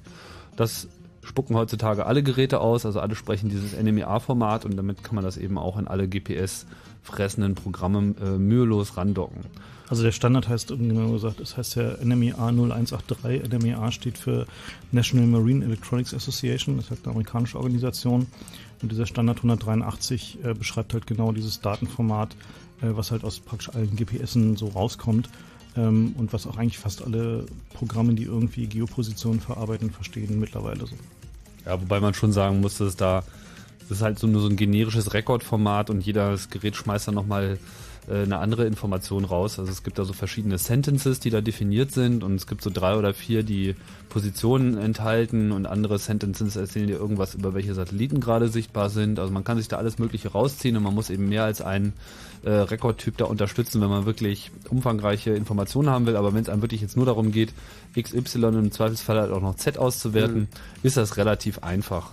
Ich habe jetzt letzte Woche da mal ein bisschen mit rumgespielt und das einfach mal an meinen Rechner gekoppelt und dann hintenrum die aktuelle Position dann äh, in Google Earth visualisierbar gemacht. Das ist äh, kein besonderer Aufwand, den man da treiben muss. Und so kann man eben sehr schön äh, Realtime-Tracking äh, Realtime machen, was sicherlich eine der äh, tollen Anwendungen ist, die man heutzutage gerne ausprobieren möchte. Eine der. Eine der. Ja, da gibt's ja doch eine ganze Menge.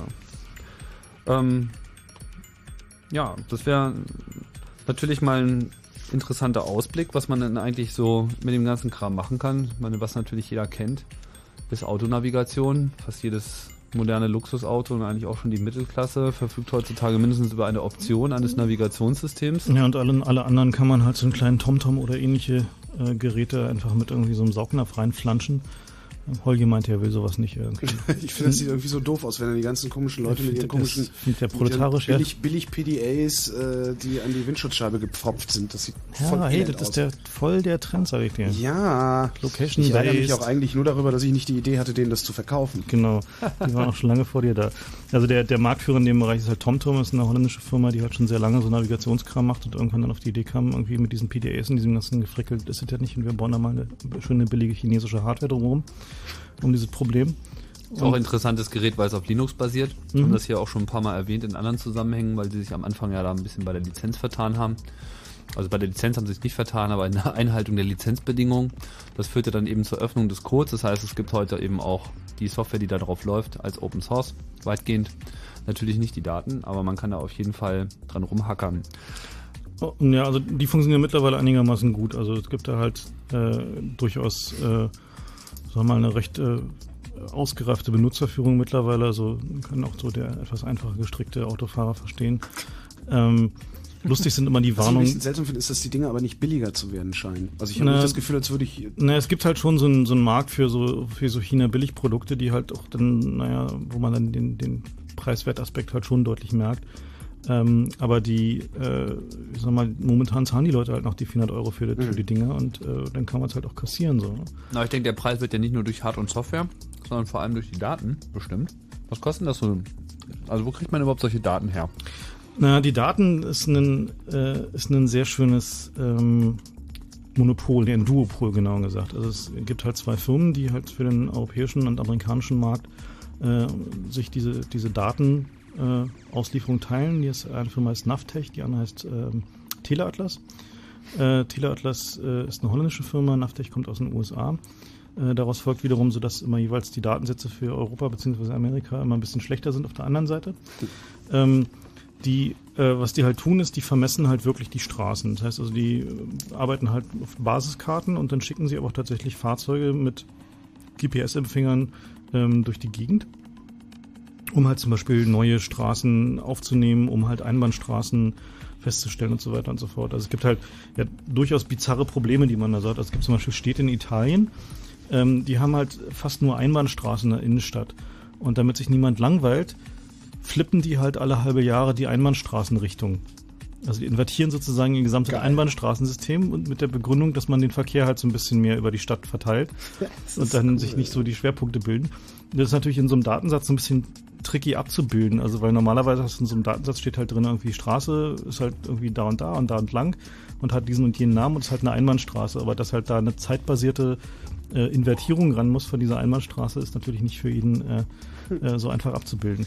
Na, jedenfalls, die haben, die haben lustige Probleme, diese, diese Datenlieferanten. Ähm, die sind sozusagen äh, ganz unten in der Nahrungskette. Dann kommen halt die Hersteller von, äh, von den Softwarekomponenten für diese Navigationsgeräte und halt die Hardwarehersteller, die den ganzen Kram dann zusammenbauen. Ähm, da wird ganz gut Geld verdient in diesem Markt. Also das halt äh, haben noch nicht alle Autos Navigationssysteme, da kann man halt noch irgendwie weiterverkaufen so. Ja, also In Hamburg gibt es übrigens auch so eine Straße, die sich immer umdreht. Ja? Ja, ähm, direkt an der Alza. Die ist irgendwie morgens in die eine Richtung und nachmittags in die andere Richtung. Ja, morgens und abends geht der nach, aber alle halbe Jahre ist echt fies. Ja, das ein stimmt. bisschen unangenehm.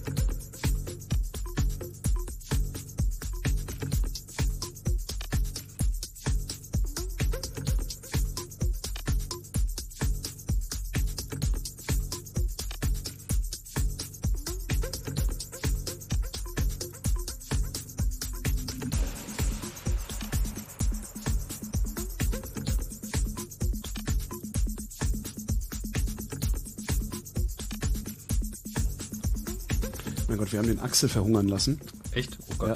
Der ist jetzt nicht der, der ist jetzt nicht der dünnste. Der hatte Also noch einen zweiten Beitrag. Der hatte noch einen zweiten Beitrag. Axel.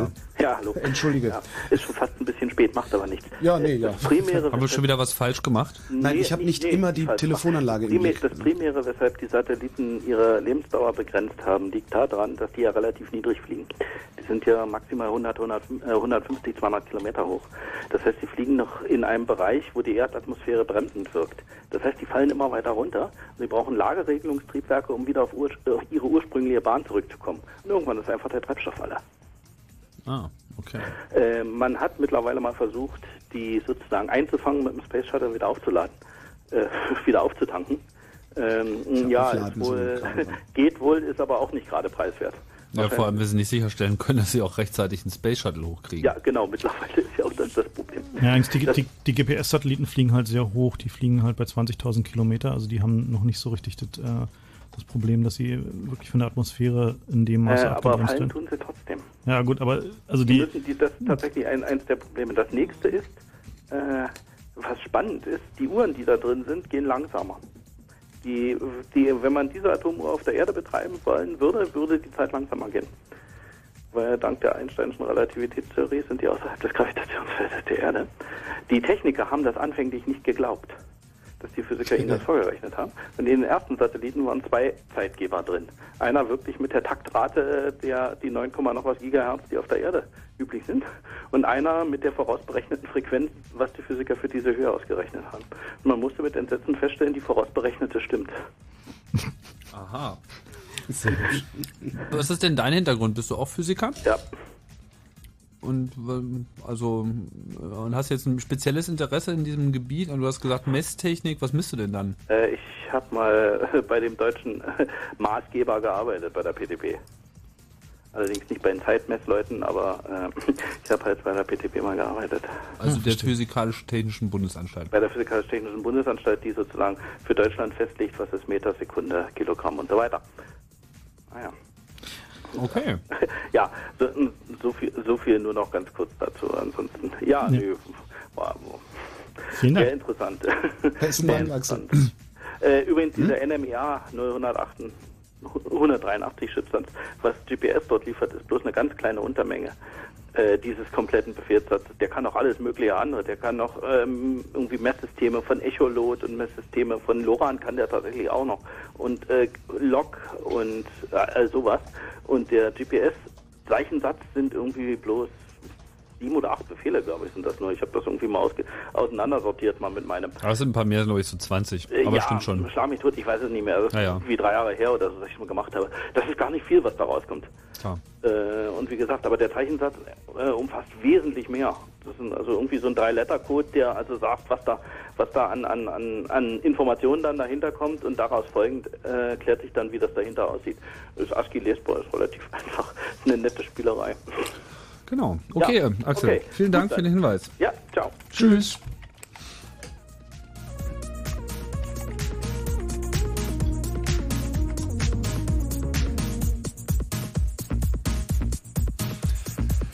Sag mal, Frank, hier, die mit den, mit den Karten. Also, äh, was du ja vorhin gesagt hast, hier mit Teleatlas und wie war der andere Name? Navstar? Navtech. Navtech. Äh, die liefern aber nur Karten, also Straßenkarten, wo gehen die richtige Also- Straße und Wege lang? Da gibt's, da gibt's halt noch natürlich diese ganze Untermenge dieser sogenannten Points of Interest, also wo sind halt irgendwie Tankstellen, Hotels und diese ganzen Dinge. Da gibt's noch so ganze Submärkte, die sich darum kümmern. Ähm, dann natürlich dieser ganze Bereich Verkehrsdaten, also wo ist gerade Stau und wo sind die Baustellen und die ganzen Dinge, die halt auch nach und nach in diese Navigationssysteme einfließen. Also man versucht halt möglichst Also so, auch so richtige Realtime-Updates. Genau, also man versucht halt über, über Mobiltelefonnetze oder über Radiosender halt ähm, die Updates in die, äh, in die Geräte zu bekommen, dass sie dann halt nicht in den Stau reinrouten. Ähm, das ist so der, die nächste Entwicklungsschwelle, die jetzt gerade so läuft, halt so, die, dass die Dinge halt auch wirklich einen Stau umfahren können. Bei den Auto eingebauten Systemen gibt es halt schon eine ganze Weile, die sind aber auch immer noch sehr teuer. Und jetzt ist halt die nächste Welle, halt in diese kleinen Geräte beziehungsweise in die PDA-basierten Systeme reinzubringen. Also man kann ja auch mit so einem PDA navigieren, wenn man halt so einen kleinen GPS daran steckt. Holgi sagte gerade, er hat irgendwie noch einen in der Schublade Mhm. liegen, der irgendwie rumgammelt. Da kaufst du dir halt eine Software für ähm, und kannst du damit so ein Bluetooth-GPS halt zum Navigieren benutzen. Das ist halt ein bisschen Getrödel, weil da irgendwie Kabel und Strom und Akku alle und so, aber man kann es halt im Wesentlichen benutzen so. Man kommt über den Urlaub damit. Sowas. Okay,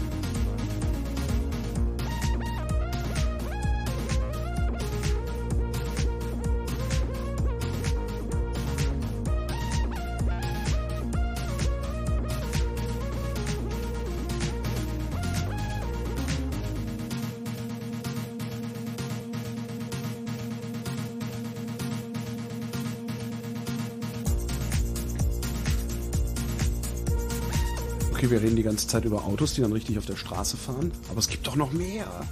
Hübsche Sachen, die man mit äh, Navigation machen kann. Ja, es, ich meine, es tut sich natürlich jetzt eine ganze Menge in diesem Geomarkt. Wollen wir ja auch noch ein bisschen mehr drauf eingehen. Ich glaube, das äh, sichtbarste äh, Projekt der letzten Zeit sind diese ganzen Online-Maps, die halt auch nicht nur Straßenkarten, sondern eben auch Satellitenbilder bringen. Also so Online-Maps gibt es ja schon lange. So Stadtplandienst.de war so einer der allerersten, die überhaupt gestartet sind. Äh, später kann jetzt nur runterrasseln, was jetzt hier in Berlin immer noch mit angeboten hat. Berliner Stadtplan.com gab es dann noch und Berlin Online hat auch noch einen. Also, aber das waren halt alles so diese typischen Straßenkarten.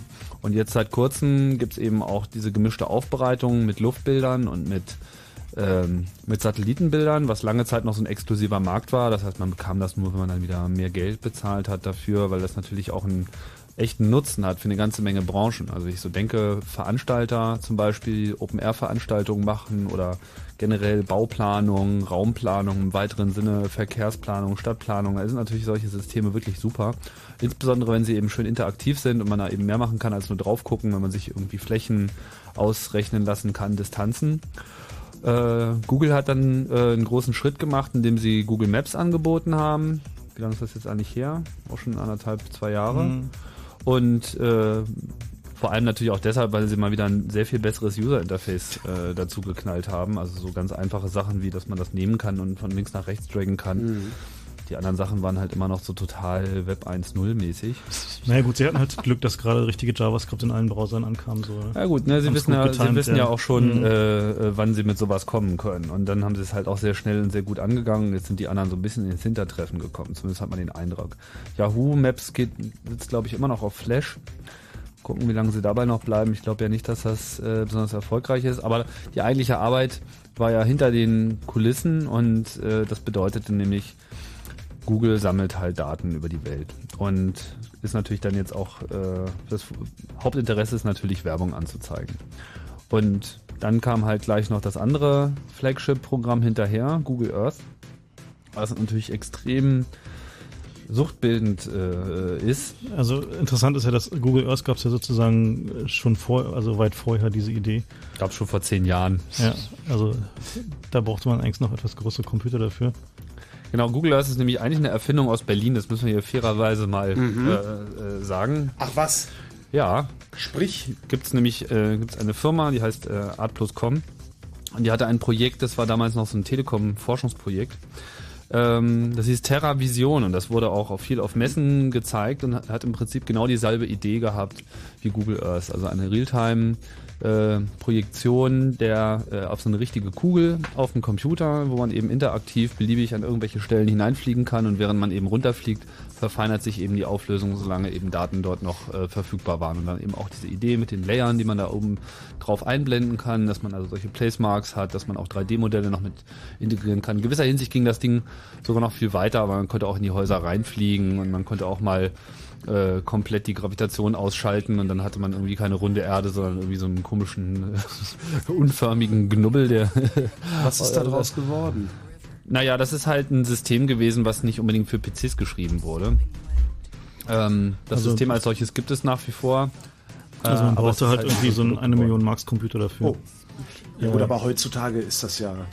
Ja, äh, war halt ein bisschen schade. Also es gab dann halt eine Firma namens Keyhole, ähm, die ähm, praktisch ein ähnliches System für PCs entwickelt hat und die wurde dann halt von Google gekauft und daraus Die wurde haben dann, das halt geklont. Da wurde Mhm. dann halt Google Earth draus. Äh, Abdel.com hat halt einfach andere Dinge zu tun, glaube ich. Also, naja. Also der äh, ist halt manchmal so wieder zu weit vorne vor der Zeit und dann ist halt nichts geworden. Die, ähm, die Idee dahinter aber zu sagen, okay, wir haben halt eine, eine komplette Abbildung des Planeten in so einem planetenförmigen virtuellen Objekt, ähm, hat ja auch noch äh, in der, in der Science-Fiction-Literatur äh, starke Würdigung erfahren. Äh, in Snow Crash ähm, äh, gibt es ja dieses, also, das Buch ist bekannt, äh, von Neil Stevenson, gibt es ja dieses schöne Programm Earth. Ja, Ähm, ja, ja, ja. Und äh, was, wo dann halt die Satellitenbilder halt schon live drin sind.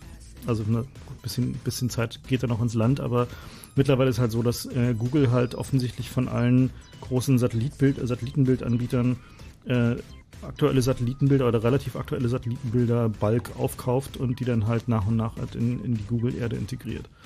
So, und äh, da kommen wir der Sache schon näher. Also je höher die Update-Frequenz bei den Satellitenbildanbietern wird, desto höher wird die dann wahrscheinlich auch bei Google werden.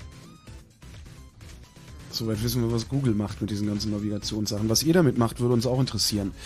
Nach den Nachrichten würden wir ganz gerne mit euch telefonieren. Genau, wenn ihr coole Projekte macht mit GPS oder mit Tracking live oder auch nicht live, wenn ihr GPS in irgendeiner Form anders ganz praktisch was drüber hören, dann könnt ihr anrufen unter 0331 70 97 110, aber erst nach den Nachrichten. Der Mario, der äh, macht nämlich sowohl die Nachrichten als auch das Telefon. Der Mario macht das Telefon. Es folgt eine wichtige Produktinformation zum Hören und Sehen von Fritz. In den folgenden 40 Sekunden erfahrt ihr, dass Fritz ab dem 1. September anders aussieht, dass euch Fritz weiter täglich mit Musik, Spaß und Informationen versorgt und wie ihr bei all dem auch noch was gewinnen könnt. Und los geht's. Ab dem 1. September sieht Fritz anders aus. Findet heraus wie und besorgt euch die aktuelle Fritz Gewinnspielkarte. In Clubs, Bars und Kneipen in Berlin und Brandenburg und bei Fritz. Gewinnt mit der Karte einen MP3-Player mit Radio oder ein nagelneues Fritz-Shirt. Ach so, und ansonsten gibt euch Fritz weiterhin rund um die Uhr Information und Spaß und Musik und im Radio. Fritz vom RBB. Eine nach halb zwölf.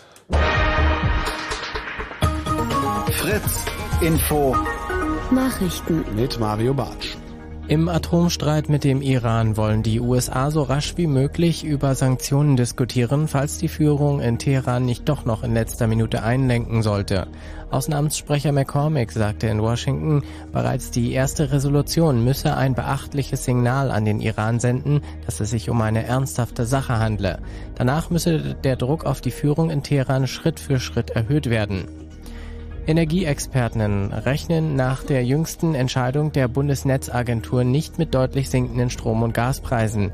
Im besten Fall werde es eine sehr geringe Entlastung geben, sagte ein Sprecher des Bundes der Energieverbraucher. Die deutschen Stadtwerke gehen sogar von weiter steigenden Strompreisen aus. Das Hamburger Unternehmen Conergy will in der leerstehenden Chipfabrikhalle in Frankfurt-Oder Solartechnik produzieren. Mit, mittelfristig könnten bis zu 1000 Arbeitsplätze entstehen, berichteten mehrere Zeitungen unter Berufung auf einen Unternehmenssprecher. Förderanträge für das Vorhaben seien bereits gestellt. Mehrere Billigfluganbieter haben die Planungen für den Großflughafen Berlin-Brandenburg international kritisiert. Neun Billigfluglinien drohten heute gemeinsam mit ihrem Rückzug aus Berlin.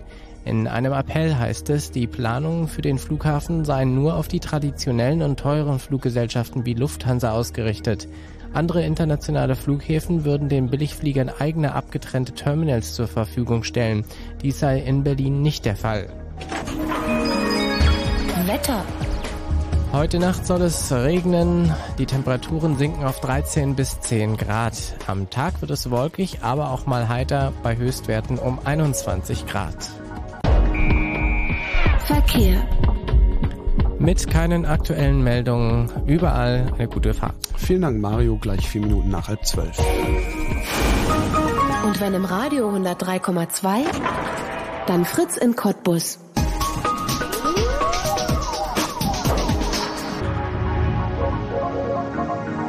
Blue Moon. Chaos Radio 116. Generation is going to stand for purity and righteousness and holiness, and you're going to serve the Lord all the days of your life. defines marriage as the union of a man and a woman, and I am proud to stand with you. It only shows that America is morally bankrupt. Now, because we have faced challenges, we have historic goals within our reach and greatness in our future. We will build a hopeful America, and nothing will hold us back. America has forgotten God.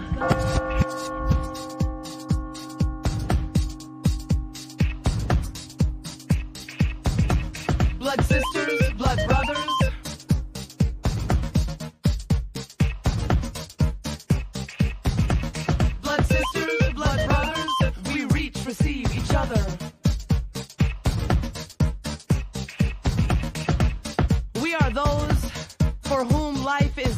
Those for whom life slips and flops sloppily. When we attempt to shove it into pretty little boxes. And though we don't follow a prescribed recipe for traditional definitions of family, our bonds are stronger than any state sanctioned wedding ceremony. Bankrupt. America has lost sight of God. The Bible says the wicked shall be turned into hell and all nations that forget God. America has forgotten God. America has forgotten God. They have said yes to sin and no to Jesus. Fuck those who would judge us. We know what God is. We know what love is. Blood sisters, blood brothers. We reach, receive each other. Blood brothers, blood sisters. We reside in the deepest tangle of uncharted territory. Brave survivors, unwilling to cower behind labels like victimized or marginalized. Hands steadied on machetes, we forage ahead. Hearts full of faith, determination, and our own brand of sanctity. We operate as best we can, guess at the path using trust as our compass. Blood sisters, blood brothers, we reach, receive each other. Because love, love doesn't just blossom in perfectly manicured gardens that lie behind white picket fences. It rises out of this treacherous bathhouse steam. Two eyes beaming and two eyes gleaming with precious predestiny. And when the rest of the narrow world slips away, we are marching, heads held high through the concrete jungle to a haven on earth.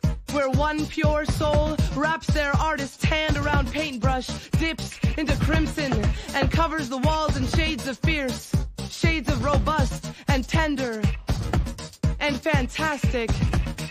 Just because. Because it is beautiful. Because it is right. Just to say. Just to say. Lover, let me wrap you in rainbows. Let me show you how you change my world from shades of gray to twilight.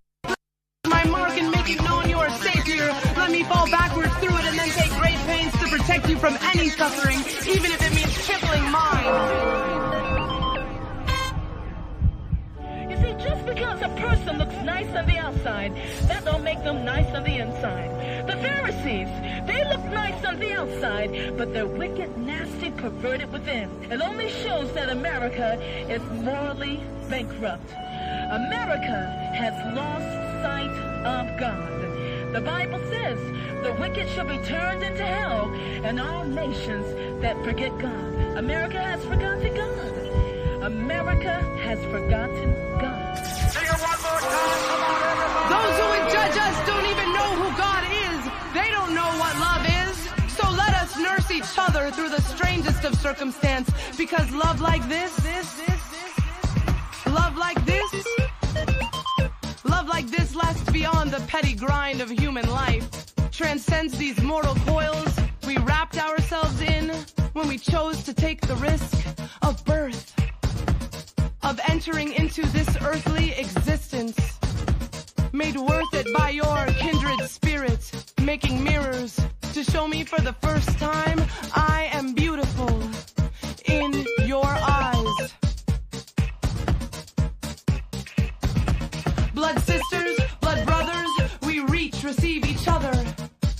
Born helpless and baby vulnerable. Born to walk through this carnival obstacle course, which leads always to the outer reaches of terra incognita. Infinite brave, we believe. And when these fleshly encasements sputter out around us, we know that our essence remains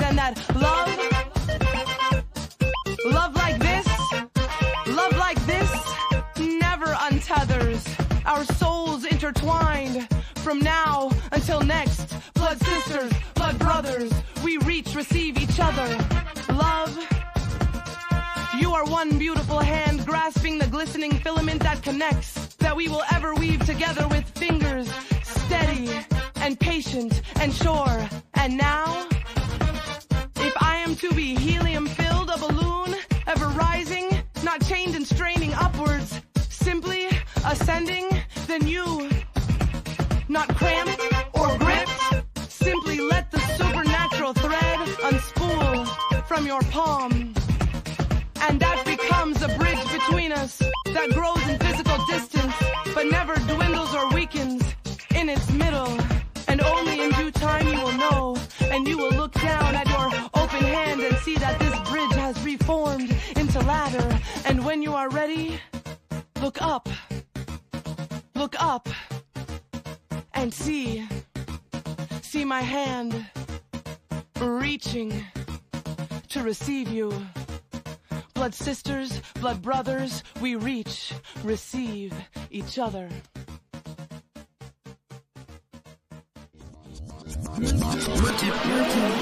Multimedia. So klingt die neue Windows Vista Fehlermeldung. Da muss man sich nicht groß umgewöhnen.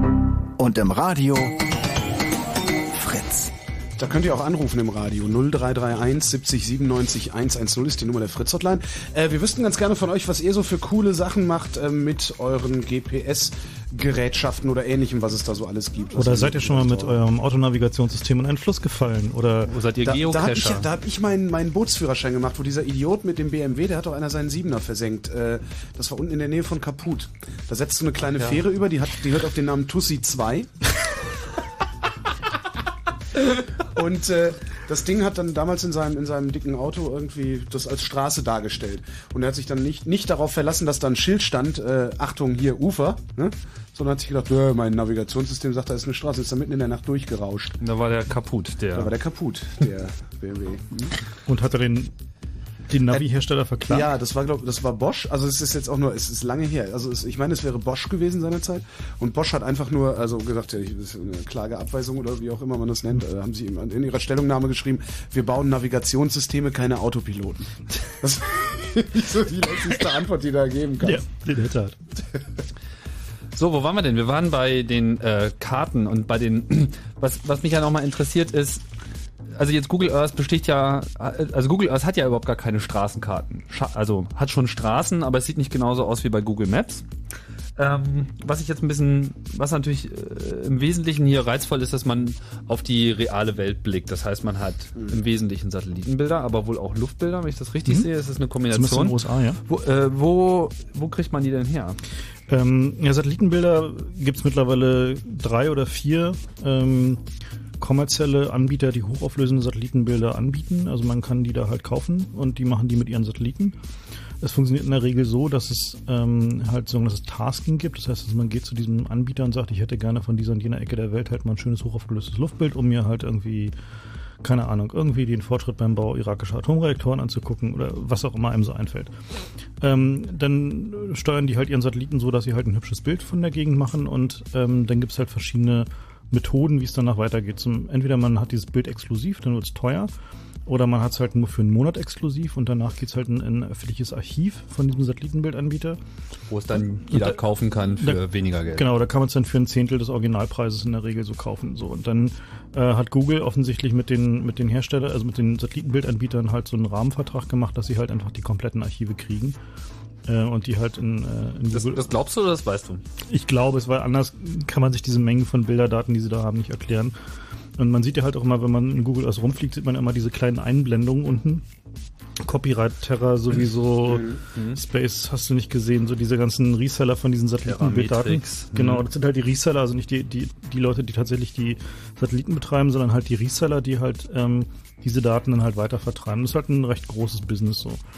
Und ähm, also Google Earth hat, ist halt für die Leute halt ein natürlich schön, weil sie halt eine konstante Einkommensquelle haben. Also sie verkaufen jedes Bild halt mindestens zweimal. Einmal an eigentlichen Kunden, zweimal an Google. Äh, und dadurch rechnet sich natürlich sehr für diese. Und äh, interessant ist halt, dadurch kann man halt auch mal sehen, wo halt äh, Bilder geupdatet werden. Also zum Beispiel vor einem Jahr ungefähr gab es vom Iran halt nur sehr wenige hochaufgelöste Bilder. Mhm. So, dann gab's und zwar waren die von Boucher, von dem einen Atomreaktor und noch von so einer obskuren Installation irgendwo in der Wüste und noch so von zwei, drei Stellen. Und dann ging es halt echt schnell. Also dann wurde halt irgendwie so die ganze Küste einmal abgegrast offensichtlich und äh, naja, doch so die anderen interessanten Stellen.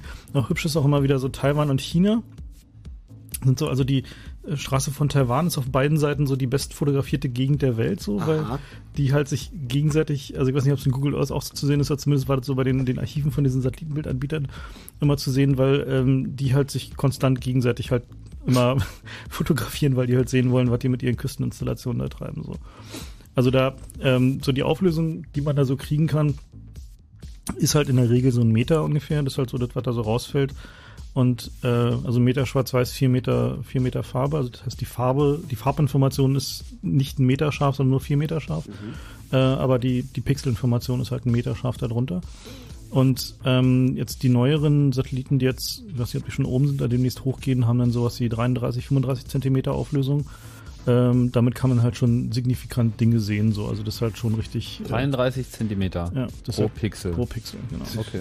Das ist halt schon, also drei, drei Pixel pro Meter, da kann man halt schon echt viel So, sehen. das So. ein Auto locker mal abbilden mit. Ja. Wir, haben- wir haben einen Anrufer. Äh, mal 0- los. 0331 70 97 110 ist die Nummer. Äh, Die Frage an euch ist, äh, was macht denn ihr so mit euren Navigationsgeräten? Anton, Jo, hallo. was machst denn du so mit deinem Navigationsgerät? Es geht mir jetzt eigentlich gar nicht darum, was ich jetzt damit mache. Das ist gerade bloß ein TomTom Ja, als das. Auto. Und da geht es mir eigentlich ums Galileo-System. Und da wollte ich jetzt mal nachfragen, äh, wird es eigentlich später, ist das gedacht, dass das auch militärisch genutzt wird? Es gibt auch eine militärische, also eine Frequenz, beziehungsweise ein, ein Signal auf dem Galileo-System, was halt eine sehr hohe Genauigkeit und sehr hohe Verfügbarkeit hat, was halt ähm, erstmal als nicht öffentliches Signal äh, deklariert ist, aber ist halt einigermaßen klar, dass es sich dabei halt um das Signal handelt, was dann halt irgendwie vom Militär verwendet wird, ja. Ja, aber wenn man jetzt mal darüber nachdenkt, also wenn der jetzt, sagen wir, wäre Indien oder China, also jetzt gerade Länder, wo man solch militärische jetzt, China, wie gesagt, die haben ja schon so einen Teil, aber ja, was für China selber, oder? Ja, das ist nur China und die Nachbarschaft, genau. Ja. Aber jetzt Indien, Beispiel jetzt ein Land, was jetzt auch Atomwaffen hat oder so, ob das jetzt da recht intelligent ist, wenn man den nachher so, wenn die das nachher schlussendlich auch militärisch nutzen dürfen. Oder wird das nachher militärisch nur für EU-Länder verwendet, weil man Ja, geht ja von der EU aus? Militärisch nutzen werden das bestimmt jeder, der in irgendeiner Form militärisch unterwegs ist.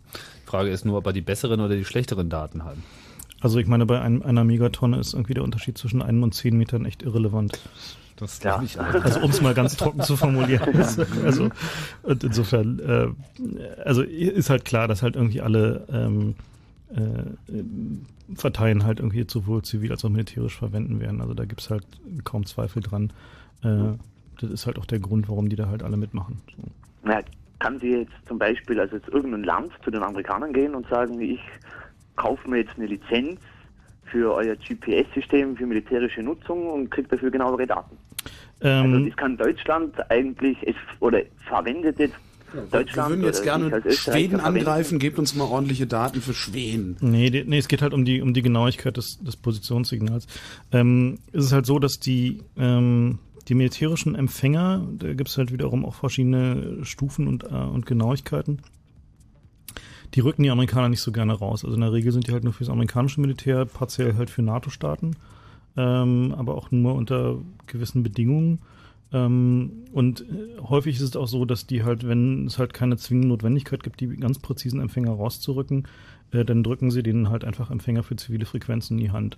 Äh, der Grund ist halt, dass sie halt verhindern wollen, dass halt ein, ein Land, äh, was sie irgendwann mal angreifen wollen, halt die militärischen Frequenzen stören kann also, und auch das äh, militärische Signal stören kann und damit halt äh, Präzisionswaffen wie halt zum Beispiel GPS-gesteuerte Bomben halt ablenken kann.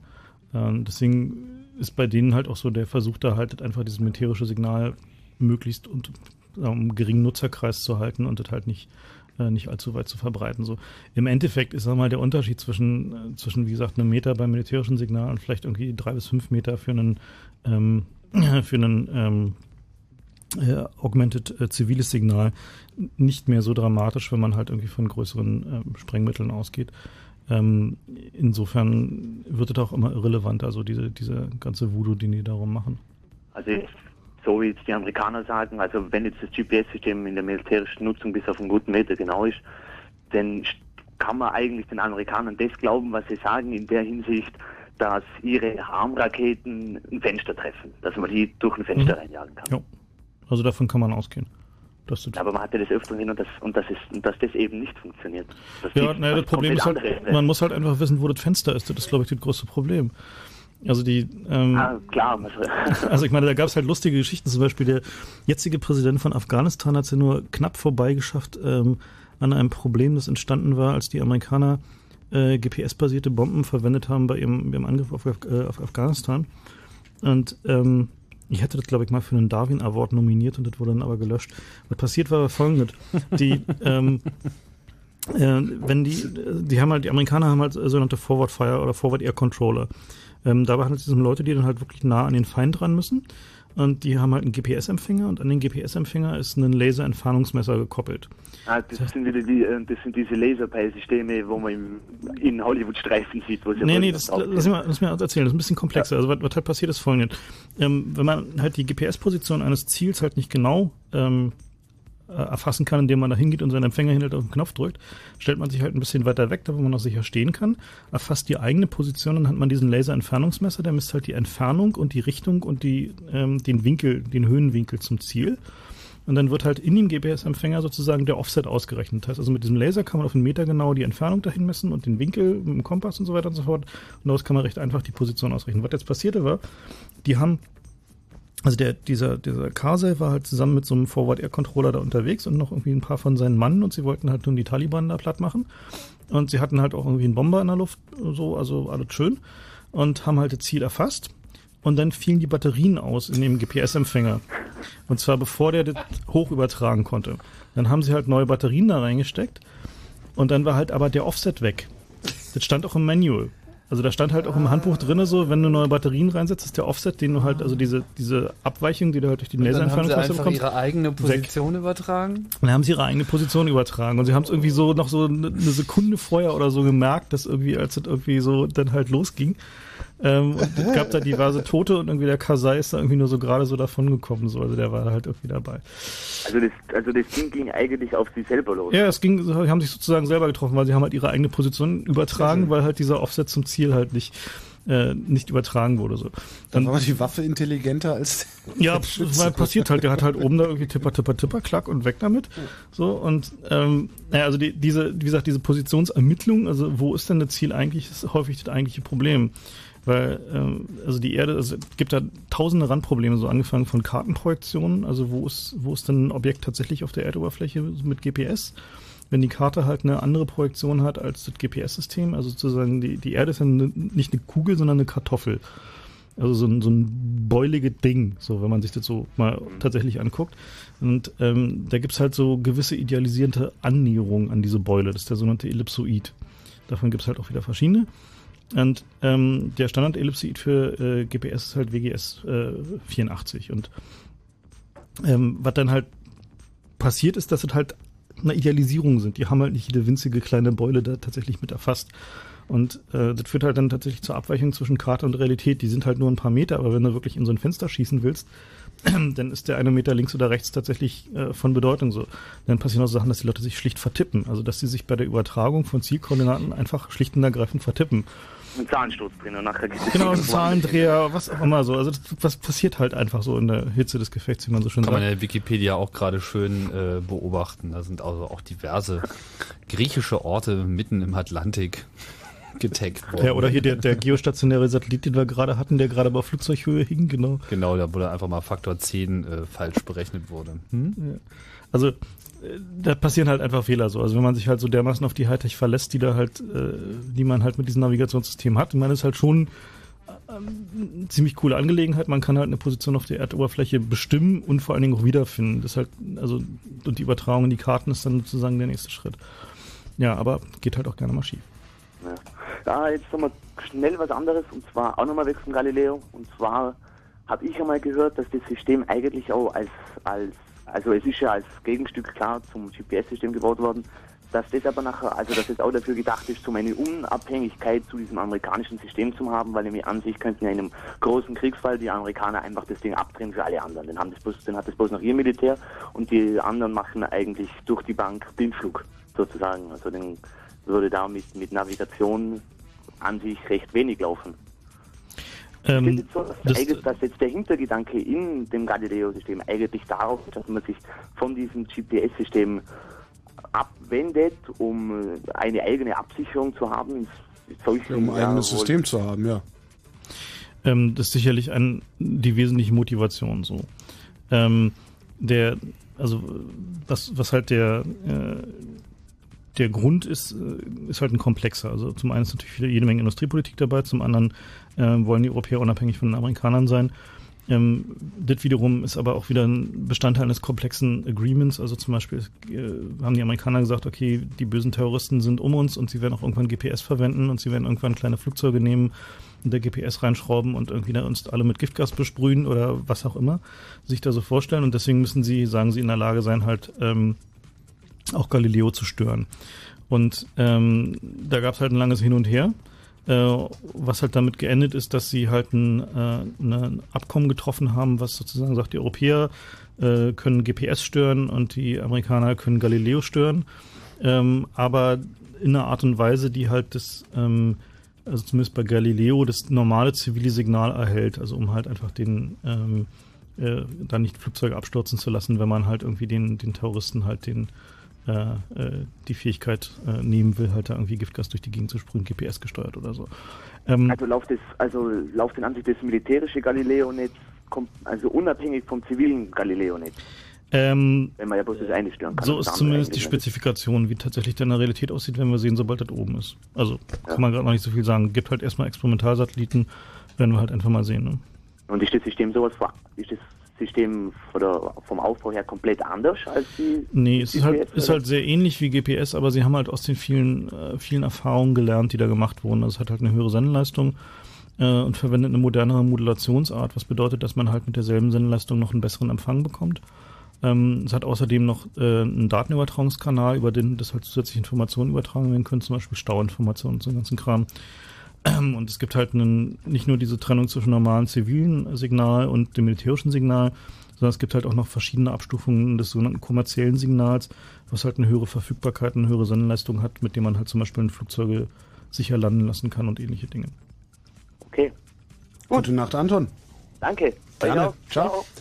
0331 70 97 110 ist unsere Nummer. Äh, Fragen beantworten wir natürlich auch gern, würden aber auch ganz gern von euch wissen, was ihr mit euren Navigationsgerätschaften so anstellt den lieben langen Tag lang.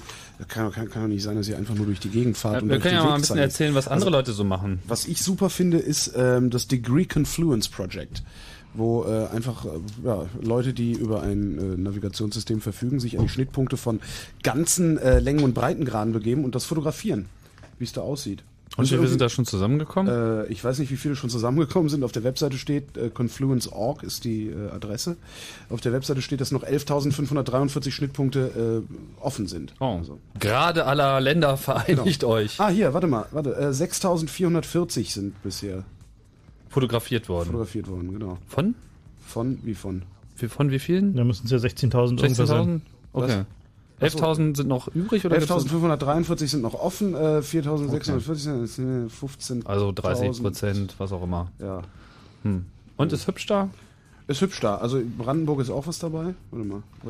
Ja, Fotos und GPS, das ist natürlich schon mal so ein Ding. Also eines, einer der aktuellen Hypes ist äh, das Geotagging von Fotos und da gibt es mittlerweile auch die notwendigen Standards. Muss zugeben, ich habe da selber noch nicht so richtig viel mit rumgespielt, deswegen kann ich wenig praktische Handlungsanweisungen geben, aber es gibt da eine ganze Menge interessanter Ressourcen, allen voran natürlich Flickr, die das jetzt ähm, wohl recht einfach machen. Das heißt, in dem Moment, wo man sein Foto veröffentlicht, veröffentlicht man mit dem Foto als Metainformation auch noch die Position. Und äh, Flickr bietet eben auch Dritten dann wiederum diese Datenfile, äh, so dass es eben schon eine ganze Menge interessante integrierter äh, Dienste gibt. Zum Beispiel in den Links hier in unserem Chaos Radio Wiki gibt es auch diese Yuan Maps, ich weiß ja, Yuan Maps CC oder so, irgendwie sowas, ähm, wo im Prinzip alles, was auf bestimmten Diensten, unter anderem Flickr, aber nicht nur Flickr, geogetaggt ist, dann auch direkt in so eine Google Maps Karte mit eingeblendet wird. Das heißt, man kann dann eben so im Webbrowser über die Welt rübergehen und man sieht dann eben auch Fotos äh, an dem Ort.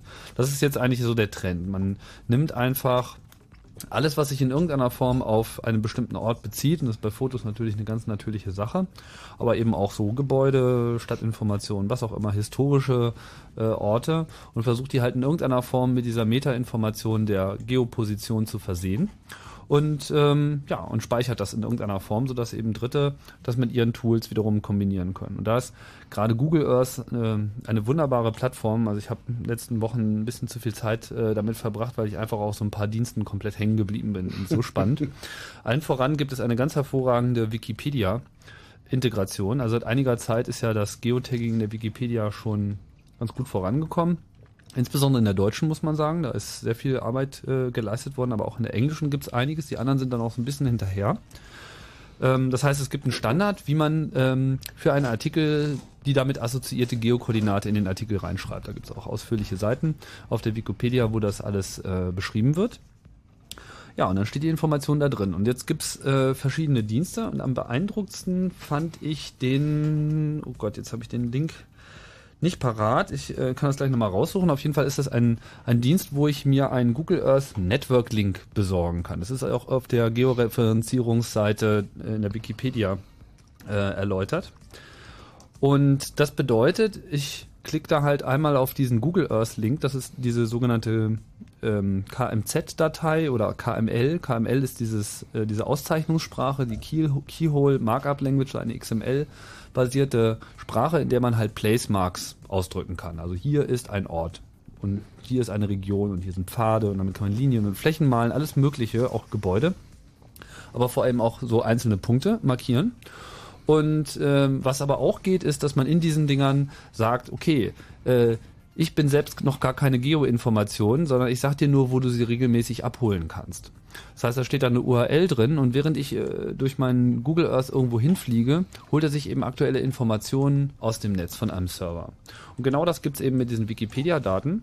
Das heißt, man kann sich jeden Artikel, der in der Wikipedia gegeotaggt ist, automatisch, während man mit Google Earth irgendwo langfliegt, an der Stelle einblenden lassen. Und das ist total prima. Also man fliegt irgendwie über Deutschland, man hat zu jedem Kaff mit einem Klick hat man äh, den passenden Wikipedia-Artikel dazu und sieht natürlich auch die ganzen Artikel zu Landmarks, zu Schlössern, zu was auch immer, historischen Hinweisen, was auch immer. Und in dem Moment, wo man in der Wikipedia für einen Artikel eine dazugehörige Geokoordinate mit einträgt, führt es das dazu, dass es dann eben bei dem nächsten Batch läuft. Also das ist nicht, das ist nicht in Echtzeit, sondern die müssen halt immer mal wieder die, die Wikipedia den ganzen Dump auslesen, das parsen und ein äh, neues Format überführen, damit die das eben live machen können. Aber während ich halt in Google Earth fliege, sehe ich halt immer den letzten Stand äh, direkt. Und das ist einfach mal total spannend. Und Luft holen. Fritz. Das Chaos Radio 116 ist hier.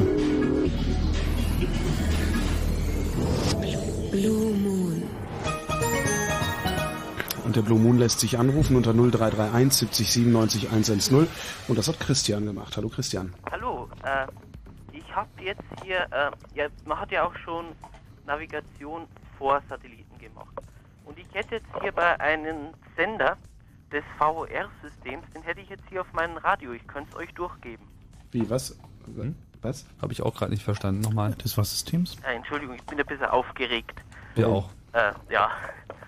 Also es gibt ja im Flugbereich, also für Flugzeuge, Stimmt. gibt es das VOR-System. Und ich habe jetzt hier gerade auf meinem Radio, äh, hätte ich da jetzt gerade einen Sender eingestellt. Ja, mach doch mal an. Was ist denn bitte das VR-System? Ich kenn das nicht. VOR. Einfach in Wikipedia, Moment. Ah, jetzt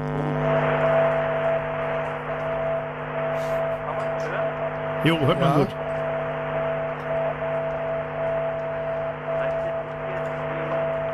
Was? Also ich kann es hören, aber ich kann es nicht dekodieren. Also Im Morsecode ist es die Kennung des Senders und es wird zusätzlich auch noch irgendwie die Himmelsrichtung des Empfängers gegenüber des Senders angegeben. Also VOR steht äh, für äh, Very High Frequency Omni Range Navigation. Oder auch UKW Drehfunkfeuer, wenn ich das richtig Genau. sehe. UKW Drehfunkfeuer, das hört sich schön an. Ja. Ähm, ja, das ist in der Tat ein, ein, ein äh, sehr hübsches System. Man äh, stellt halt die Frequenz von diesem, äh, von dem, von dem Funkfeuer ein, das man haben möchte. Und dann gibt's im, äh, in dem äh, Flugzeug selber tatsächlich so eine Rahmendrehantenne, die man halt dreht. Und äh, der zeigt dann an die Kompassrichtung zu diesem, Ah. zu diesem Flugfeuer an. Eigentlich die Richtung vom äh, Stimmt. Funkfeuer So zu richtig. einem. Richtig, Die du hast recht. Antenne muss gar nicht drehbar sein im Empfänger. Aber war es doch bei den, bei den frühen Geräten, war das doch, glaube ich, so, ne? Kann sein. Ja. Ja, stimmt, ist sogar tatsächlich noch in Verwendung. Also die Piloten fliegen natürlich auch alle heutzutage mit GPS, aber äh, diese Systeme sind auch immer noch gerade so in vielen kleineren Flugzeugen doch noch zu finden. Ja, vielen Dank, das ist ja doch Herrlich. Dankeschön, Christian. Nicht zu danken. Gute Nacht, tschüss. 0331 70 97 110. Vielleicht habt ihr ja auch noch irgendein Signal gefunden, mit dem man navigieren kann, das wir noch nicht gehört haben. Jedenfalls nicht im Radio.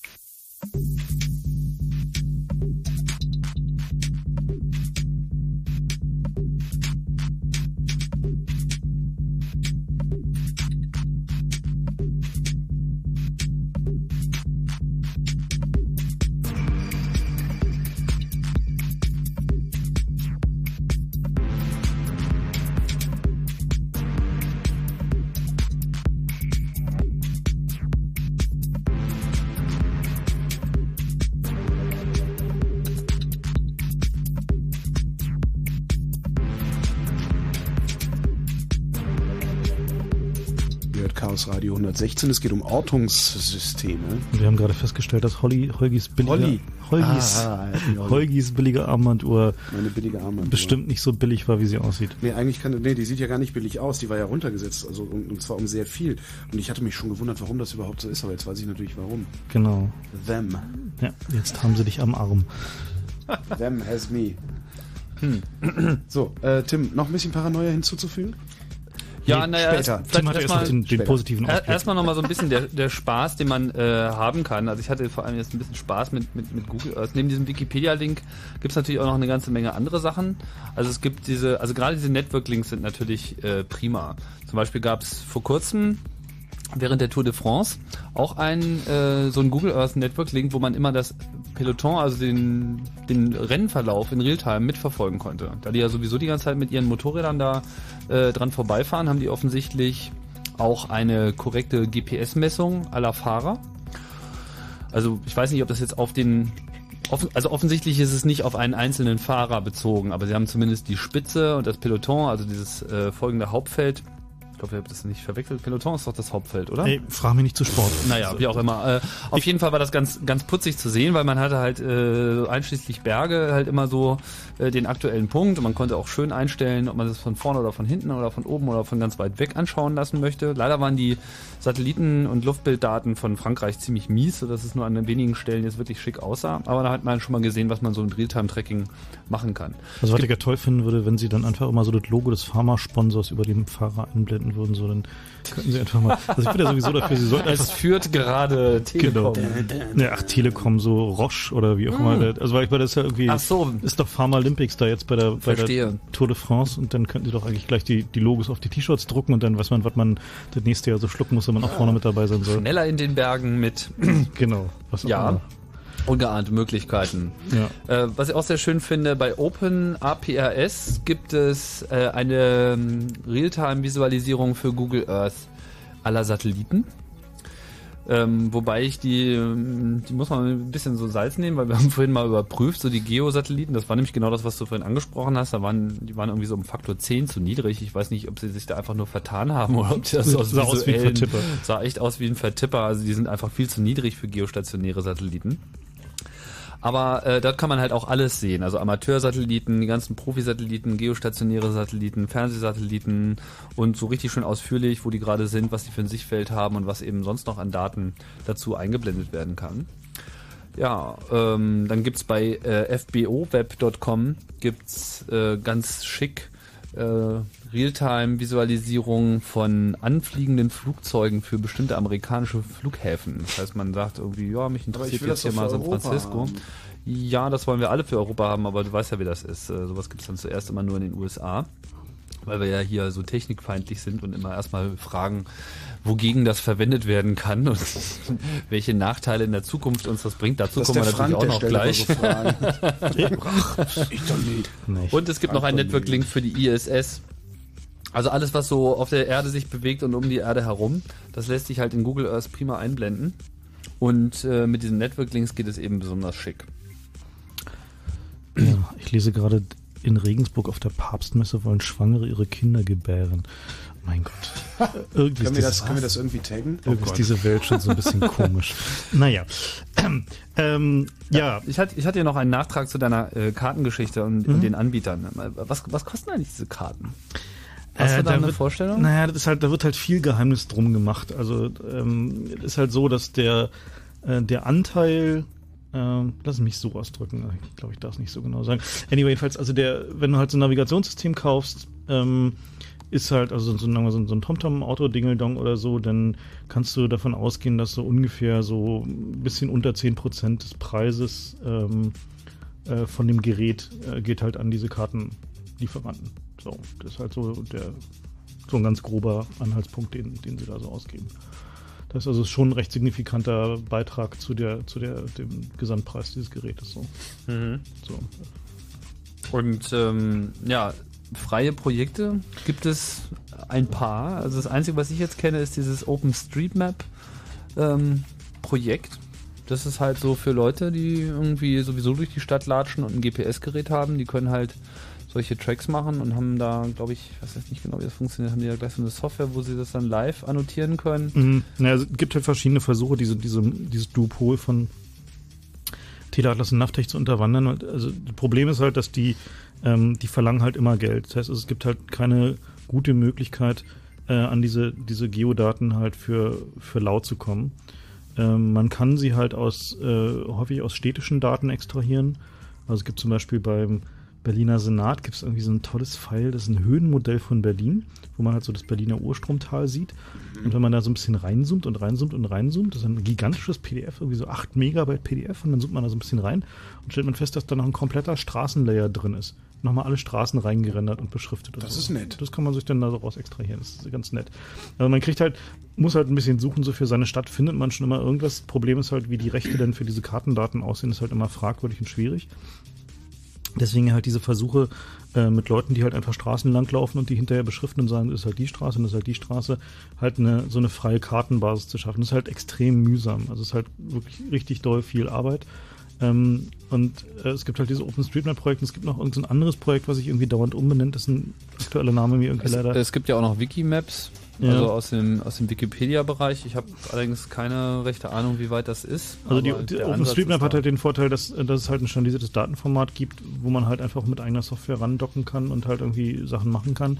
Ähm, aber es ist halt schwierig. Also sobald man halt anfängt, zum Beispiel andere Kartendaten nachzuklicken, läuft man halt immer Gefahr, dass man wiederum deren Rechte verletzt und so. Also dieser ganze Rechte, das ganze rechte Gewirre ist halt in diesem ganzen Geodatenmarkt halt extrem. Also da geht halt auch viel Geld über den Tisch für diese, diese Geodaten aus. Zum Beispiel so Sammlungen von so Points of Interest, also halt irgendwie Restaurants mit Öffnungszeiten oder ähnlichen Dingen, gehen halt für ziemlich viel Geld über den Tisch, die halt äh, dann zum Beispiel in so einem Navigationssystem drin sind, dass du da so einen Knopf hast, wo du sagen kannst, ich will ins Hotel Mhm. und dann kommt halt die Liste der Hotels im Umkreis, also diese, diese Umkreissuche wird halt immer wichtiger und dann werden natürlich die Suchergebnisplätze in diesem Navigationssystem verkauft, um halt irgendwie mehr Leute ins Hotel zu kriegen und also all den ganzen Kram, den man halt bei Google hat, wird man demnächst halt auch auf diesen Die haben diesen- natürlich auch ein echt, echtes Copyright-Problem. Ich erinnere mich gerade an den äh, Vortrag über dieses OpenStreetMap, den ich gesehen habe vor ein paar Monaten. Und da meinte er, die hätten halt bei ihren Erfassungen der Stadt auch festgestellt, dass eben viele Karten Fehler haben. Mhm. Das heißt, da sind da einfach mal überall so kleine Einfahrten, die es nicht gibt oder die sind dann nicht drin oder so. Also es werden überall ganz bewusst kleine Fehler eingebaut,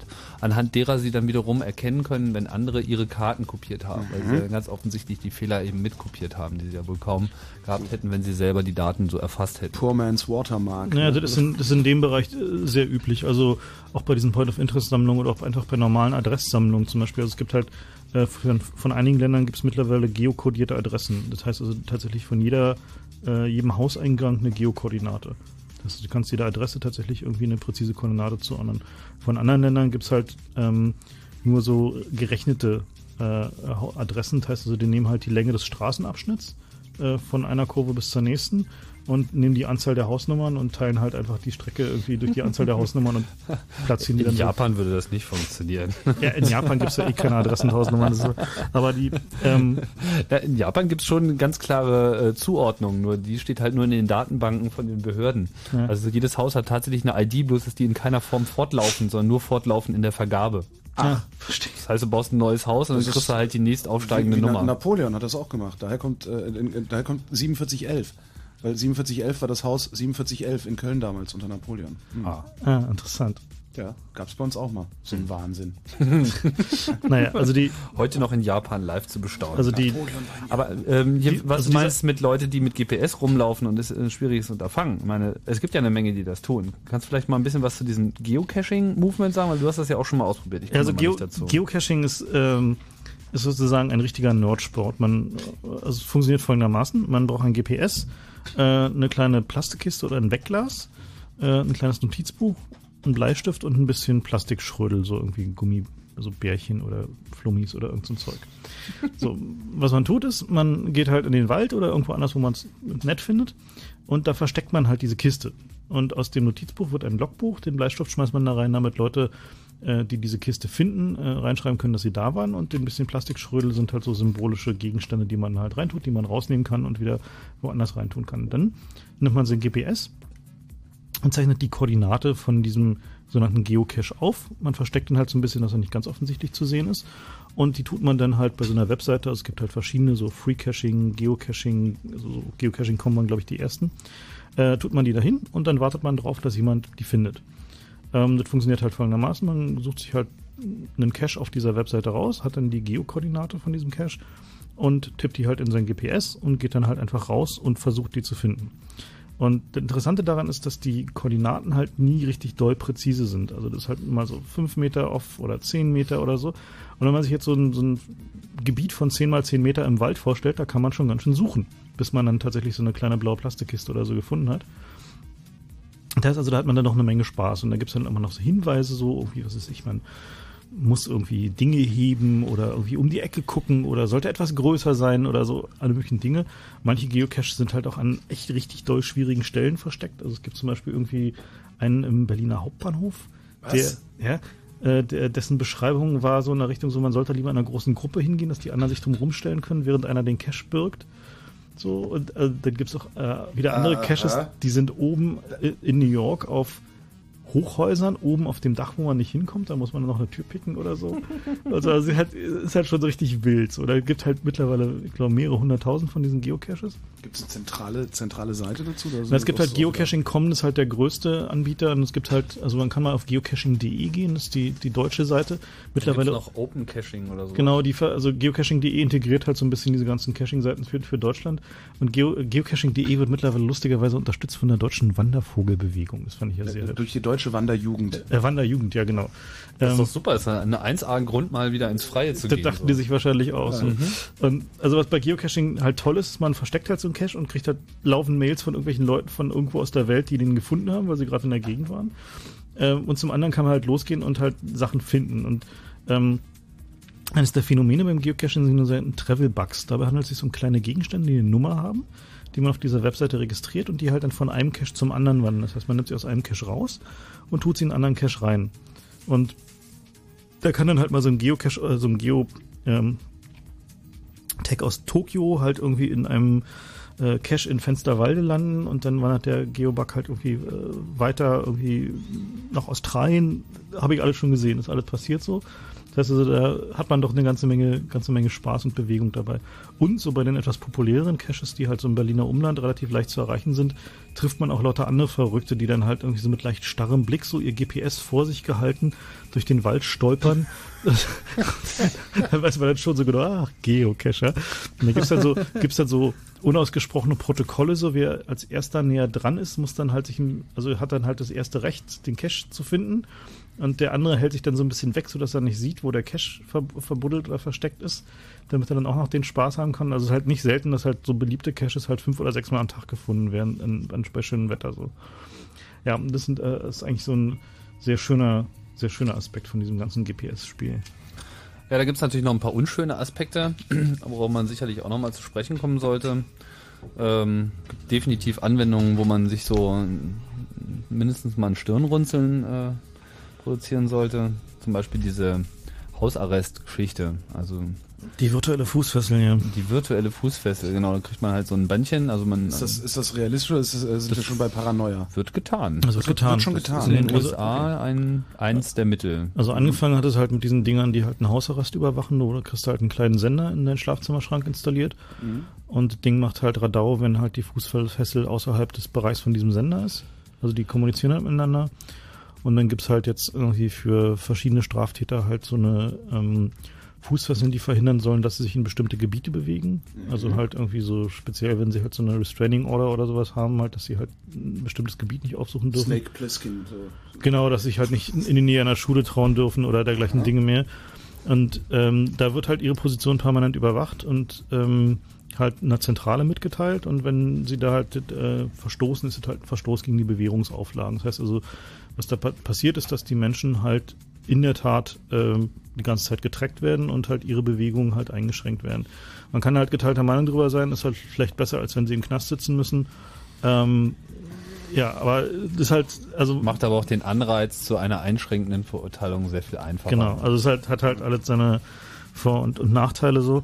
Ähm, aber also ich meine, GPS-Tracker sind mittlerweile zum Beispiel in vielen Mietwagen drinne, die halt dann einfach nicht mehr gehen, wenn man über die polnische Grenze fährt, dann geht halt einfach das Auto aus Und das Ding sagt halt über Satellit Bescheid, übrigens, ich bin gerade irgendwie in Polen oder kurz vor der polnischen Grenze.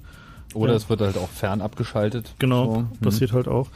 Ähm, diese GPS-Tracker gibt es natürlich auch noch in verschiedensten äh, Bauformen, zum Beispiel halt auch Vermittlungsbehörden, äh, wo halt das Bundesverfassungsgericht äh, die Schranken für die ähm, äh, für die Anwendung halt sehr niedrig gesetzt hat. Die haben halt gesagt, naja, also da liegt halt nicht dem, äh, dem Schutz, den halt zum Beispiel der Wohnraum äh, unterliegt.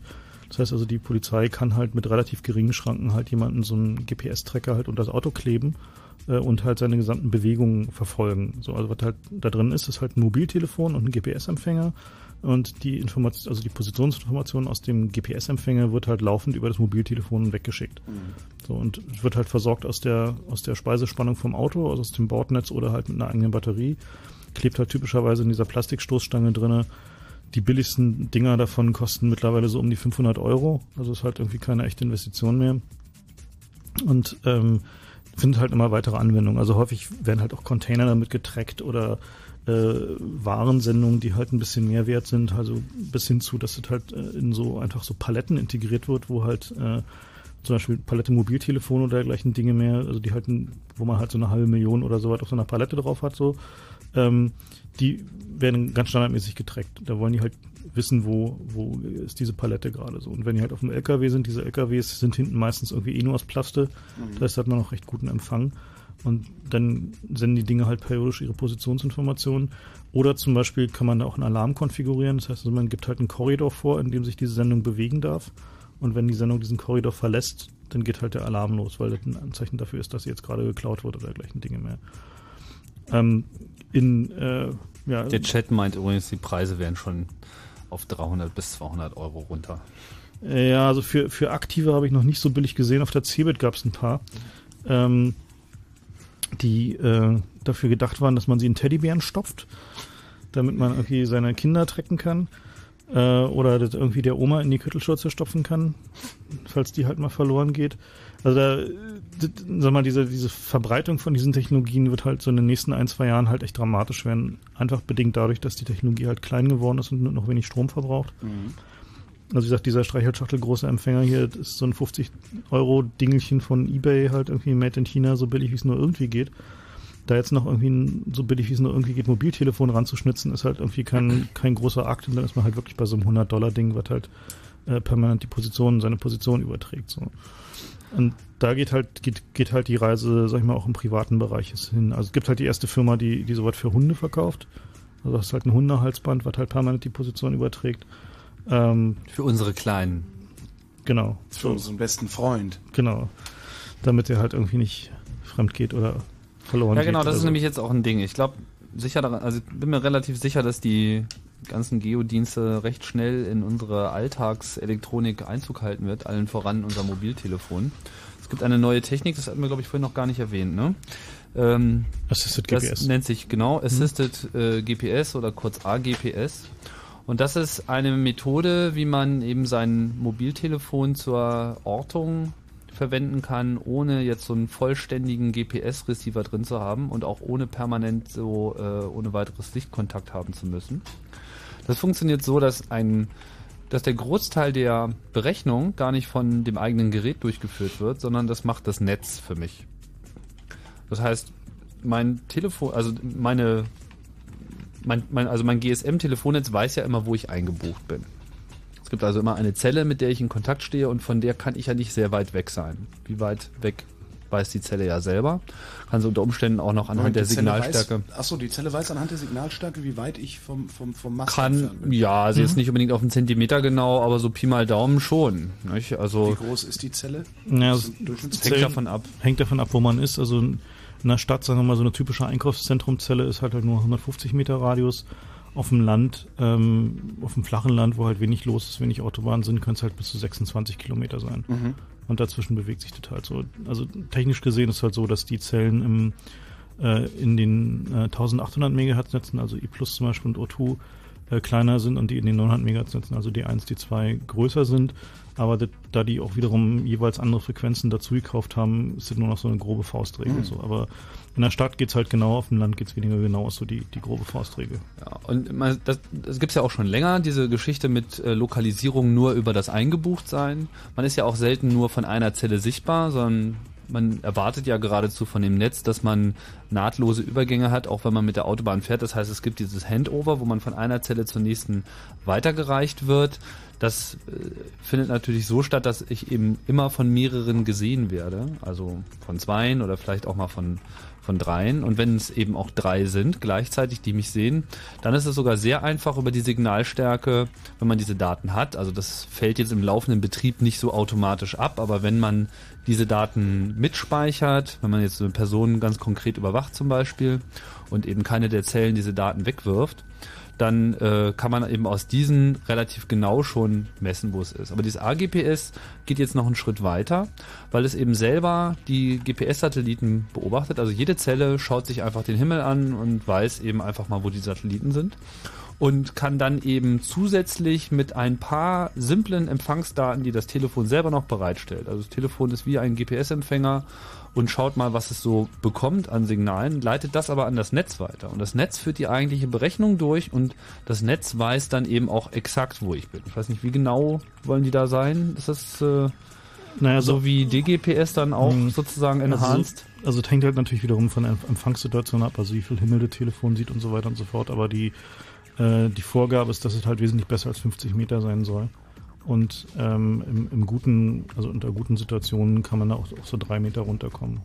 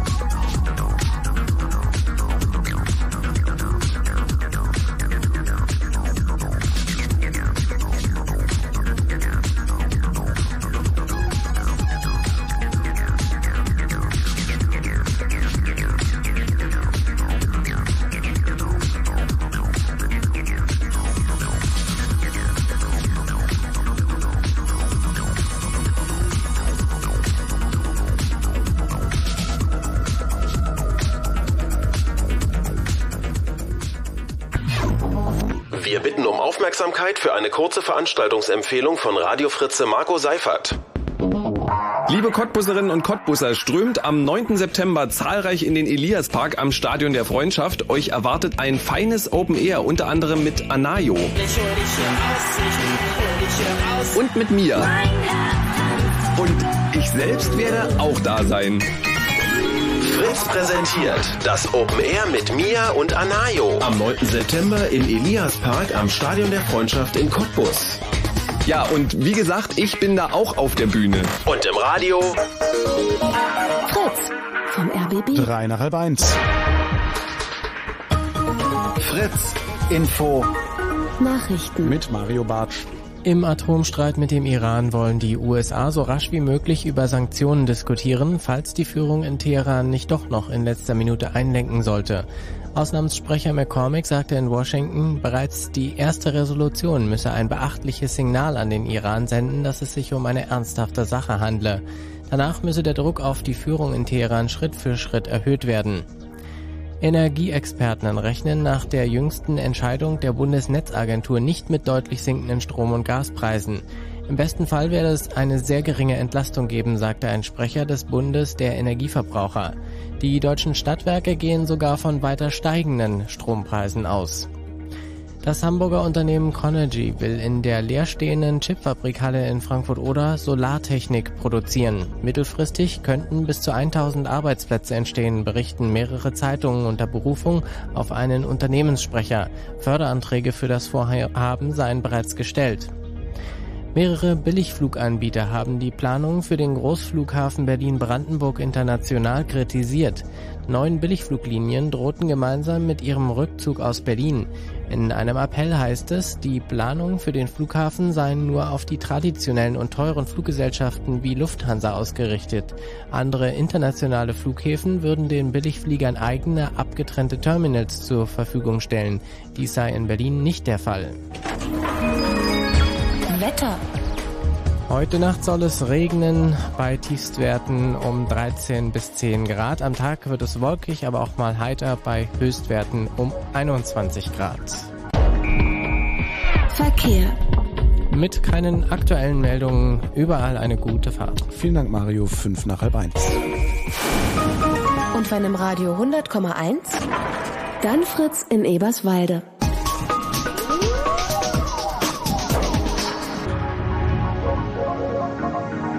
Blue Moon.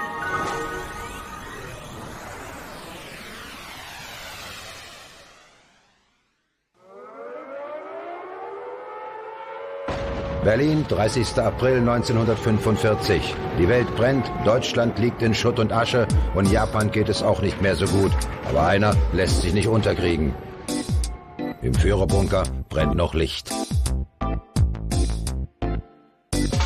Ich hocke in meinem Bunker mitten in Berlin. Ich habe Blausäurekapseln und genug Benzin. Die Luftwaffe ist futsch, die Marine das Heer. Der Zweite Weltkrieg macht keinen Spaß mehr.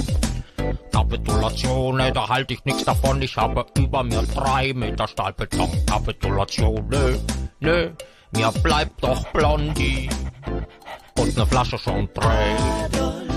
Du alte Nazi-Sau, kapitulier doch Nein. endlich, Adolf. Das habt ihr euch so gedacht, dass ich kapituliere. Du alte Nazi-Sau, kapitulier doch Ich kapituliere niemals. Adolf, du Sau. Ich bin mit 53 Ländern im Kriegszustand und die bomben nicht auf England, sondern Deutschland. Diese alliierten Bomberverbände nerven, weil die nicht nur Bomben, sondern Bombenteppiche werfen. Keiner hört mehr auf mich, jeder macht, was er will und hinter allem steckt dieser Churchill. Das tut weh, das tut weh. Ich steh allein da mit Blondie und ner Flasche schon dreh. Du alte Nazi-Sau, kapitulier doch endlich. Nein, ich kapituliere nicht. Du alte Nazi-Sau. Ich kapituliere niemals.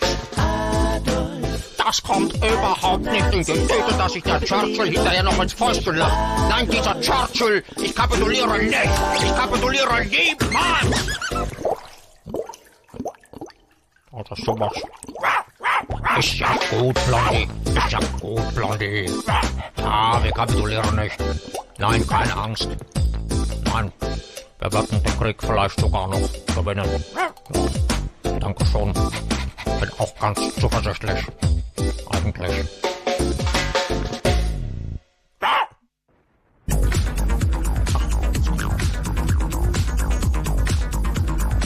Das war's schon. Ja, mehr gibt's nicht. Adolf die Nazi-Sau, ne? Genau. Von, aus dem Buch, äh, die war hinten drin der Bonker. Genau, heißt es von Walter Mörs. Ganz Gesungen von großartig. Pigor, ein ganz großartiger Künstler, ähm, den ich vergangenes Jahr, glaube ich, war das in der Bar jeder Vernunft genommen, gesehen habe. Mhm. Äh, mit der Show Pigor singt und Eichhorn muss begleiten. Volumen 3. Ähm, der gibt so seinen Shows immer mal Volumen 1, Volumen 2, Volumen 3, und macht aber immer dasselbe. Also, das merkt man dann auch erst, wenn man zum dritten Mal dasselbe gesehen hat. Sehr, sehr lustig. Also, Igor ähm, singt und Benedikt Eichhorn muss Genau. begleiten. Und äh, der mittlerweile voll integrierte Ulf oder so ähnlich war dann auch noch dabei. Oder wie hieß der Ulf? Der Ulf. Der Ulf, genau, mittlerweile voll integriert. Sagt Wikipedia. Pigor und Eichhorn ist das Stichwort. Äh, gut, also gut hingehen. Kann man auch prima, wenn die Eltern in Berlin sind, mal so Großstadt, so Großstadt Kleinkunst. Wir haben ja auch Kultur. Ja, genau. Guck nur, Mutter. Ja, Und du hast dir Nordrhein-Westfalen angeguckt, äh? Ähm, ja, das äh, bei, bei geocaching.de. und Ähm, das gibt's- Nordrhein-Westfalen war gepflastert mit kleinen grünen Tupfen. Und jetzt kaufst du morgen GPS-Empfänger und holst dir das Valentins-Bonus-Cash. Genau. Aber Franina Sonnenschein. Ja, ansonsten war noch so ein bisschen bei der, ähm, wohin geht denn die Reise so mit dem ganzen GPS-Tracking? Ähm, Alle werden sich im Internet ausziehen und sich live irgendwie übertragen. Also nicht nur aufnehmen und Das per. MySpace Stand, stand im Spiegel. und YouTube.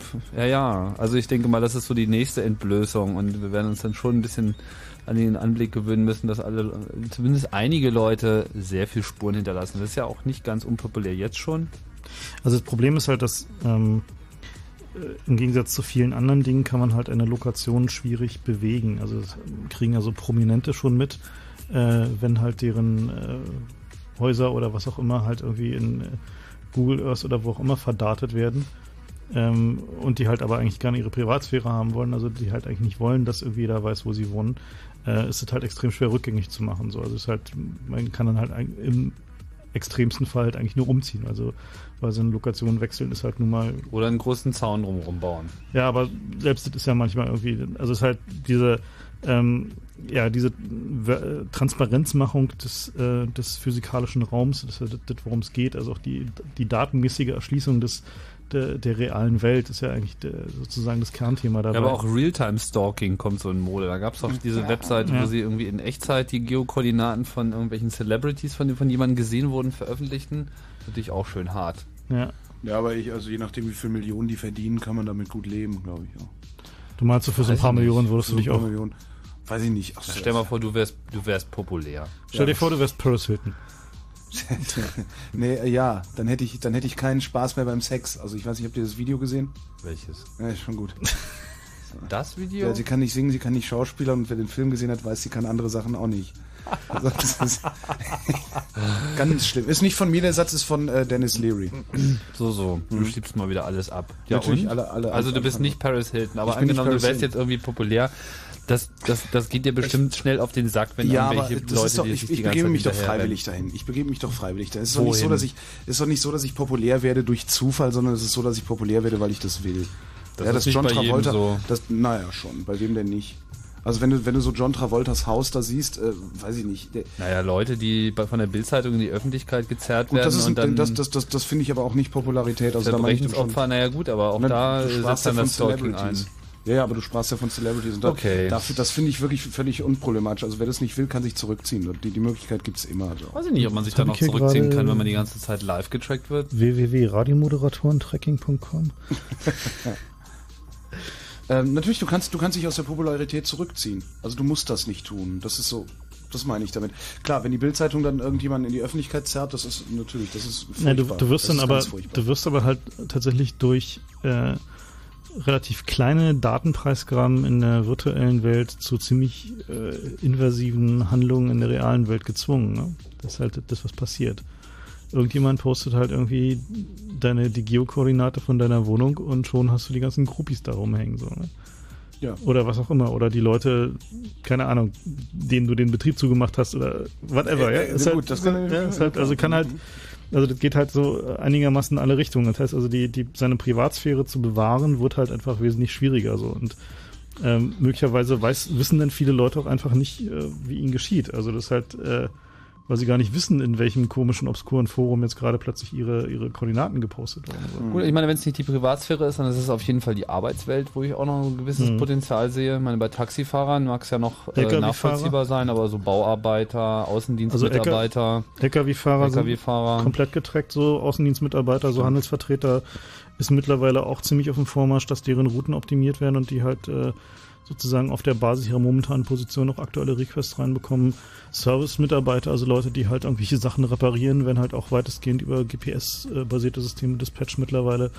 Also alles, wo halt Leute äh, sich bewegen, also viel bewegen, um halt von einem Arbeitsort zum anderen zu kommen, äh, findet halt Tracking statt. Polizisten mittlerweile auch, äh, also in etlichen Städten Ach. werden die, Fahr die Fahrzeugkoordinaten von den Polizeifahrzeugen äh, Ah, okay. tatsächlich übertragen. Was aber gut, das hat ja. Also äh, das kann man so oder so sehen, die Polizisten. Wo, wohin mögen's- wird es denn übertragen? Kann ich das dann auch in Na, Google Earth? Zur Zentrale erstmal. Ob man es dann noch in Google Earth kriegt, ist noch eine andere Frage. Aber äh, also da, da passiert eine Menge. Also zum Beispiel die BVG, die BVG weiß halt, wo jedes ihrer, ihrer Fahrzeuge ist. Und zwar genau. Und die machen darauf, äh, darauf basierend halt ihr Fahrplanmanagement. Das heißt, der, hat, der Operator hat so eine Konsole, wo er halt das äh, Netz drauf sieht. Und dann sind halt die Fahrzeuge sind dann halt irgendwie rot, grün und gelb eingefärbt. Wobei dir sehr lustig ist, ähm, ist anders als man denken würde. Grün ist okay, gelb ist zu spät und rot ist zu früh. Weil für so einen Verkehrsmittelbenutzer ist zu früh Klar. viel schlimmer als Die zu Hölle. spät. Ja. Weil zu früh verpasst er halt den Zug.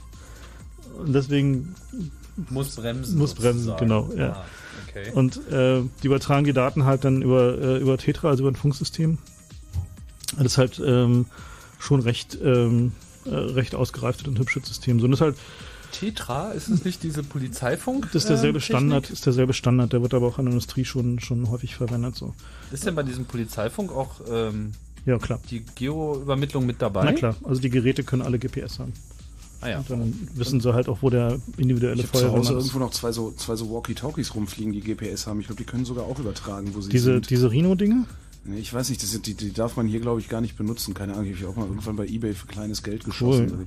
Ja, die, die haben sie ja im, im Irakkrieg verwendet, um sich, nicht, um sich nicht gegenseitig zu erschießen.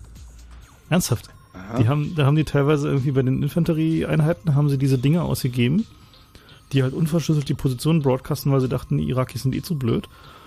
Äh, damit sie sich halt nicht gegenseitig erschießen, wenn sie da irgendwie im Gelände rumkrabbeln, weil du auf dem Display sehen kannst, wo halt die anderen Leute von deiner Einheit sind. Aber ich glaube aber, so, so sophisticated ist das nicht, was ich da habe. Das ist da schon irgendwie ein bisschen.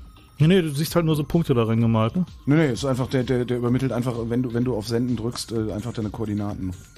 Ja, die kannst du dir aber auch dann aufs Display malen lassen, oder nicht? Nee, nee, nee, nee, das Okay. ist tatsächlich so, so, so, so, so, so. Zahlen. Zahlen. Ah, okay. Vielleicht hast du noch die Option noch nicht gefunden. Nee, das ist einfach billiger alter Scheiß. Ah, Also okay. das- Verstehe. Ich glaube, Ja, jetzt gibt es jetzt auch mit irgendwie grafischem Dingeldong und dann kann man es dann wieder Mhm. sich dahin malen lassen. Ist so. Gibt es denn schon, kennst du schon Mobiltelefone, die jetzt GPS auch, also ich weiß, dass es GSM-Telefone mit GPS gibt schon lange, aber gibt es das irgendwie im Mainstream-Bereich bereits? Also der, was jetzt gerade passiert, ist, dass halt äh, für einen sehr populären äh, Chipsatz, aus dem halt Mobiltelefone gebaut werden, die Kosten für ein GPS dazu machen auf 2,40 Euro bei 100.000er Stückzahlen gesunken sind. Das ist also ein, der Unterschied zwischen einem Telefon mit GPS und einem Telefon ohne GPS ist halt bei signifikanten Stückzahlen für den Hersteller 2,40 Euro plus ein bisschen mehr Handbuchdrucken. Das heißt also, man kann halt davon ausgehen, dass es halt jetzt so, denke ich mal, 2007 wird so das Jahr sein, wo GPS richtig in den Mainstream geht bei den Telefonen. Bisher war halt das Problem, dass er das noch recht viel Strom verbraucht hat und deswegen halt nicht so populär war und sie halt auch den Markt nicht gesehen haben, aber so 2007 beziehungsweise auch schon Ende diesen Jahres werden halt sehr viele Mobiltelefone mit eingebauten GPS, mit eingebauten Navigationen, Karten, Online-Update, was immer du dir vorstellen kannst, halt auf den Markt kommen soll. Also das geht jetzt halt so richtig los, so, weil Mhm. es halt einfach billig wird und sie halt das Stromversorgungsproblem Ich habe bei gelöst eBay haben. gerade ein äh, Ortungssystem, G G GSM GPS mit Surf 3 für 600 Euro. Schön so all-in-one, also schönes kleines So, so Magnet unter die Stoßstange Ja, und genau, Klatsche. genau. Hm, genau. Ist natürlich, Äh, 5,99. Hm, ist noch eher so ein bisschen teurer, aber ja. Kriegst du auch billiger. Ja, mit Vertrag, ne? Kriegst du billiger. Na. genau. Also der Vertrag bei wem? Ja, Vodafone. Kann man dann den Geheimdienst ankreuzen? Ja, also die, die Sache mit dem, mit dem GPS und dem Mainstream, ähm, äh, die wird da halt ganz dramatisch losgehen. Also was ich so höre, äh, woran die halt die Operator und auch die Hersteller so arbeiten, sind halt so Sachen wie Integration mit halt diesen großen Mainstream-Blog-Sites, also halt äh, wie sie alle heißen, halt irgendwie Post My Picture auf rosa Hintergrund äh, Sites irgendwie für die ganzen Kiddies, die halt direkt mit dem Mobiltelefon zu integrieren, um halt ähm, äh, da auch einfach das, was du sagtest, halt zum Beispiel Flickr mit äh, Flickr mit GPS-Position und so. Die Telefone haben halt ein GPS, die haben halt eine Kamera Äh, die haben halt direkte Online-Kapazitäten, das heißt, das ist dann halt auf dem Knopfdruck. So, hier bin ich und irgendwie, da ist das Foto, was ich hier geschossen habe und ist direkt gleich im Flickr drin. Oh, Kinder. Oh, da fällt mir auch ein, da gibt's ja auch wieder so diverse Leute, die der Meinung sind, ja, die eigenen Kinder die ganze Zeit per GPS überwachen, wäre auch eine gute Idee. Hm, Wie gesagt, gibt auch schon so Teddybär mit GPS-Bild-In. Der dann auch äh, regelmäßig ein Foto schießt und das hochflickert, ne? Ja, das wird es dann vermutlich geben, ja. Ja, und irgendwann bist du erwachsen und denkst dir, scheiße, was ist denn hier los? Warum stehen hier überall Leute rum? Genau. Ah, Aber beneidenswert finde ich natürlich so die Vision, dass man so heutzutage als ähm, Neumensch die Möglichkeit hat, doch mit relativ sparsamem äh, Einsatz von Equipment im Prinzip sein ganzes Leben komplett zu tracken. Also, wenn ich jetzt mal so die Taste drücken könnte, bitte einmal kompletter GPS-Track von äh, wo auch immer ich gerade war, wo ich langgelaufen bin. Ich versuche jetzt gerade so meine Reisen der letzten 20 Jahre auf Google Earth nachzuvollziehen. Das ist schon ganz schön anstrengend. Aber äh, macht aber natürlich wiederum mehr Spaß, als wenn ich nur in der Linie abfliegen würde. Aber ich will so ein Telefon haben mit GPS, Frank. Von, wo gibt's das? Was kostet das? Na, wirst du noch zu Weihnachten alles kaufen können. Echt? Ja. Ach echt? Ja. Zu Weihnachten, auch das ist so schön. Das geht jetzt so los. Wie passend auch. Ja.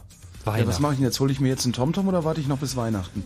So, und dann schmeißt man halt irgendwie dem Weihnachtsmann so einen Trecker in den Schlitten und dann. Oder mache ich beides? Ja, jetzt haben wir ein bisschen wenig äh, von euch gehört, leider. Ja. Also ich hätte da ehrlich gesagt ein bisschen mehr erwartet, weil es gibt auch eigentlich schon eine ganze Menge, die sich mit GPS in irgendeiner Form beschäftigen. Es gibt ja einige lustige. Du hast auch mal so ein äh, Projekt gemacht, Frank, ähm, mit dem Rucksack. Das Urban Jungle Pack, das hat nicht nur Frank gemacht, das hatten Frank und ich. Also ich, ich hab's Holgi hat's, Hol, also ich hab's gebaut. Ach, da ja Ich war der. Operator, oder wie Genau, nennt man ich hab's zusammen mit Steini gebaut. Du warst der Operator. Du bist echt der Langelatscher? Also, ja, interessant war die Aus, das Auswahlkriterium. Genau. Der sah am Alle, stabilsten andere, aus. alle anderen fallen um damit. Obwohl fürs Foto hatte, hatte die kleine Sarah das dann nochmal. Genau. Ja, also was der Urban Jungle Pack war, um es kurz zu erklären, war jetzt ein Projekt, was wir damals bei Artcom gemacht haben.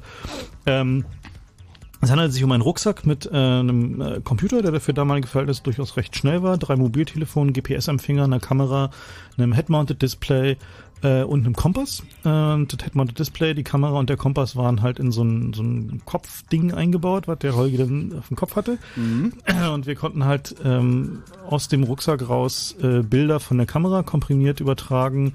Audio äh, Audio Mikrofon? vom, vom Mikrofon, äh, konnten sehen, in welche Richtung der Holgi guckt mit, Mhm. durch den Kompass und hatten die GPS-Position und haben das dann halt äh, auf eine Webseite übertragen und dann was, was hatten wir gemacht? Irgendwas, irgendeinen, irgendeinen ziemlichen Quatsch, eine Love Parade oder Ja, sowas. wir sind äh, so bei der, auf der Love Parade sind wir rumgelaufen, an dem Samstag, aber dem Freitag davor auch. Ich weiß auch nicht. War doch warum. irgend so ein Game gemacht, irgendwie Rosen an Polizisten weiß ich- verschenken, Ja, das- genau, ja. weiß auch ja. Also es war irgendwie so noch aus der Multimedia-Hyper-Hyper-Zeit. Genau. Und Als, als die Partys noch groß waren. Ja. Genau, und äh, ja, das waren durchaus umfangreiche Akkus. Und ja, die Idee, die wir eigentlich hatten, war halt ähm, so- sozusagen die Karte, die man halt, äh, dann hätte man Display der Holger halt eine Karte, ich weiß nicht, die hast du nie benutzt, was? Naja, die, das, das, ich, das, nicht wirklich, ne, weil ich mich, ja, die war, Du die wusstest, war, wo die du war aber warst, scheiße, die Karte. Ja, das war auch so ein Problem. Wir hatten keine Kartendaten. Genau. Genau. Ähm, also die Idee war eigentlich, die wir hatten, war halt, äh, dass der Holger durch die Brille durchguckt und halt sozusagen seine Umgebung kommentiert bekommt. Also dass Mhm. es halt so Augmented Reality gibt, aber das war halt noch ein bisschen vor der Zeit da. Ja. Das war, 99, ja? äh, 99. 99 muss es gewesen 98, sein, ja? 99 war das Das Projekt. Internet sagt Juli 99. Ja, genau.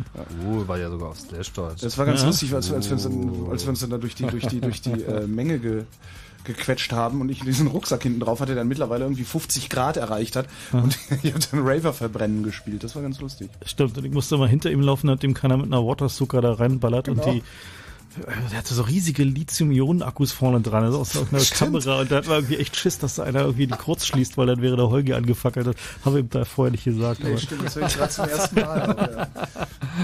ja, aber wir hatten viel Spaß. Das war äh, doch, äh, ja. Genau, da muss man mehr. Ich habe ja und sowas. zurückgefahren sind wir mit Rikscha Nummer 23. Das Stimmt, wir sind zu der- und der arme Rikscha-Fahrer, Ja. weil Frank war damals auch noch ein bisschen fülliger. Da sind wir halt mit so einer Fahrradrikscha, weil wir hatten keinen Bock mehr zurückzulaufen. Die Akkus waren alle und irgendwie waren durch. Also ich habe das erste Mal, was haben wir jetzt, 2006, ich glaube vor drei Jahren oder so habe ich das gemacht beim Marathon. Was? Das Urban Jungle Pack beim Marathon angezogen. Nee, war ja, ein aber bisschen mein, kleiner. das war ein bisschen kleiner. Nee, ich bin äh, einfach diesen äh, Inline-Skate-Marathon mitgelaufen und dann hatte ich halt äh, die, so, so diese erste Generation von GSM-Telefonen mit eingebautem GPS drin. Aha. Was dann halt per SMS die Position rausschickt. Exakt, genau. Das heißt halt nur einmal pro Minute die Position rausgeworfen, aber dann halt per SMS und dann gab's woanders in Berlin einen Computer, wo halt auch noch ein Telefon dran war, was diese SMS empfangen hat. Und dann hat er einfach die Geokoordinate genommen und das dann wiederum in so einen Online-Stadtplan quasi mit eingeblendet. Sodass man eben da auf der Webseite reloaden konnte und hatte dann eben auch immer die aktuelle Position oder die Seite hat sich, glaube ich, selber reloadet. Hm. So, und jetzt, ähm, ja, jetzt könnte man das halt ganz prima mit Google Earth machen. Jetzt gibt es auch schon so ein bisschen Software. Äh, ist relativ dein, einfach. deine mit so- Marathonstrecke über Google Earth. Ja. Genau, so, weil äh, jetzt kann man das halt so machen, dass man so ein Stück Java einfach ins Telefon wirft, das liest ja eben diese Bluetooth-GPS-Ding live aus, holt sich die Koordinate raus, schickt das dann einfach per Datenpaket an Rechner XY und der wiederum macht äh, den notwendigen KML-Code für Google Earth und dann kann man es eben immer so live in, in Google Earth. Gucken, bin mir nicht so sicher, ob ich das jetzt schaffe für den Marathon dieses dieses Mal, aber Wann ist das wäre eine nette Spielerei. Ne, der ist äh, Ende September. Uh, knapp. Na, es läuft eigentlich schon. Es, Wir werden sehen. Es ist nur so, dass manche Mobilfunkprovider offensichtlich äh, UDP nicht äh, Hm. so ohne weiteres durchlassen. Also muss man ja. sozusagen nochmal den passenden Provider dazu finden. Die Software tut, aber die Dienstleistung ist mangelhaft. Und damit endet Chaos Radio 116. Überortungssysteme. Jetzt haben wir uns ganz schön verortet. Ein bisschen wenig Hörer waren. Bis in die Orientierungslosigkeit, genau. Wir eine, eine, die erste reine Ja, die, hören morgen, die, hören morgen, genau, die hören morgen alle den Podcast. Und wollen- oh, jetzt rufe ich an! Genau. Ah, Mist! Homer Simpson hört morgen den Podcast. Na, da müssen wir nächstes an. Mal halt mal wieder ein interessantes Thema nehmen. Ja, genau. ähm, Chaos Radio 117 dann am letzten Mittwoch im September. Ha, jetzt mit Thema. Jetzt mit Thema und zwar Wahlcomputer. Genau, hatten wir zwar letztes Mal schon angekündigt, musste aber dann um einen Monat äh, verschoben werden aus Termingründen. Da war für unsere Urlaubszeit Das ist doch super, so dann machen wir die. Sendung über Wahlcomputer, wenn die Wahl gelaufen ist. So. Hättet ihr mal lieber nicht auf die Knöpfe gedrückt, hättet ihr mal lieber Briefwahl gemacht. Ja, die Wahl ist dann auch gelaufen, also die Wahl in Berlin ist dann gelaufen. Ja. Allerdings Bis in äh, Berlin gibt es keine zugelassenen Wahlmaschinen. Oh, da haben wir nochmal Glück gehabt. da haben wir nochmal Glück gehabt, aber Ja, bei Berlin war pleite genug. Berlin pleite Die könnten sich das gar nicht kaufen, selbst wenn sie wollten. In Berlin ist so pleite, da können sie sich keine Wahl kaufen. Genau, aber warum es trotzdem eine doofe Idee wäre, sich solche zu kaufen, das werden wir dann in der nächsten Sendung ausführlich erläutern. Und äh, kommen ja noch genug Wahlen. Außerdem ist, wann ist Wahl in den USA? Im November, glaube ich, genau. Mhm. Und das wird auf jeden Fall noch ein heißes Thema sein. Und in Mexiko ist ja auch noch nicht alles gelaufen. In diesem Sinne, es grüßt das Chaos-Radio-Team. Genau. Schönen Abend noch. Der Tim, der Frank und der Holger. Vielen Dank für die Aufmerksamkeit. Es geht weiter mit Martin Petersdorf im Night Flight. Tschüss.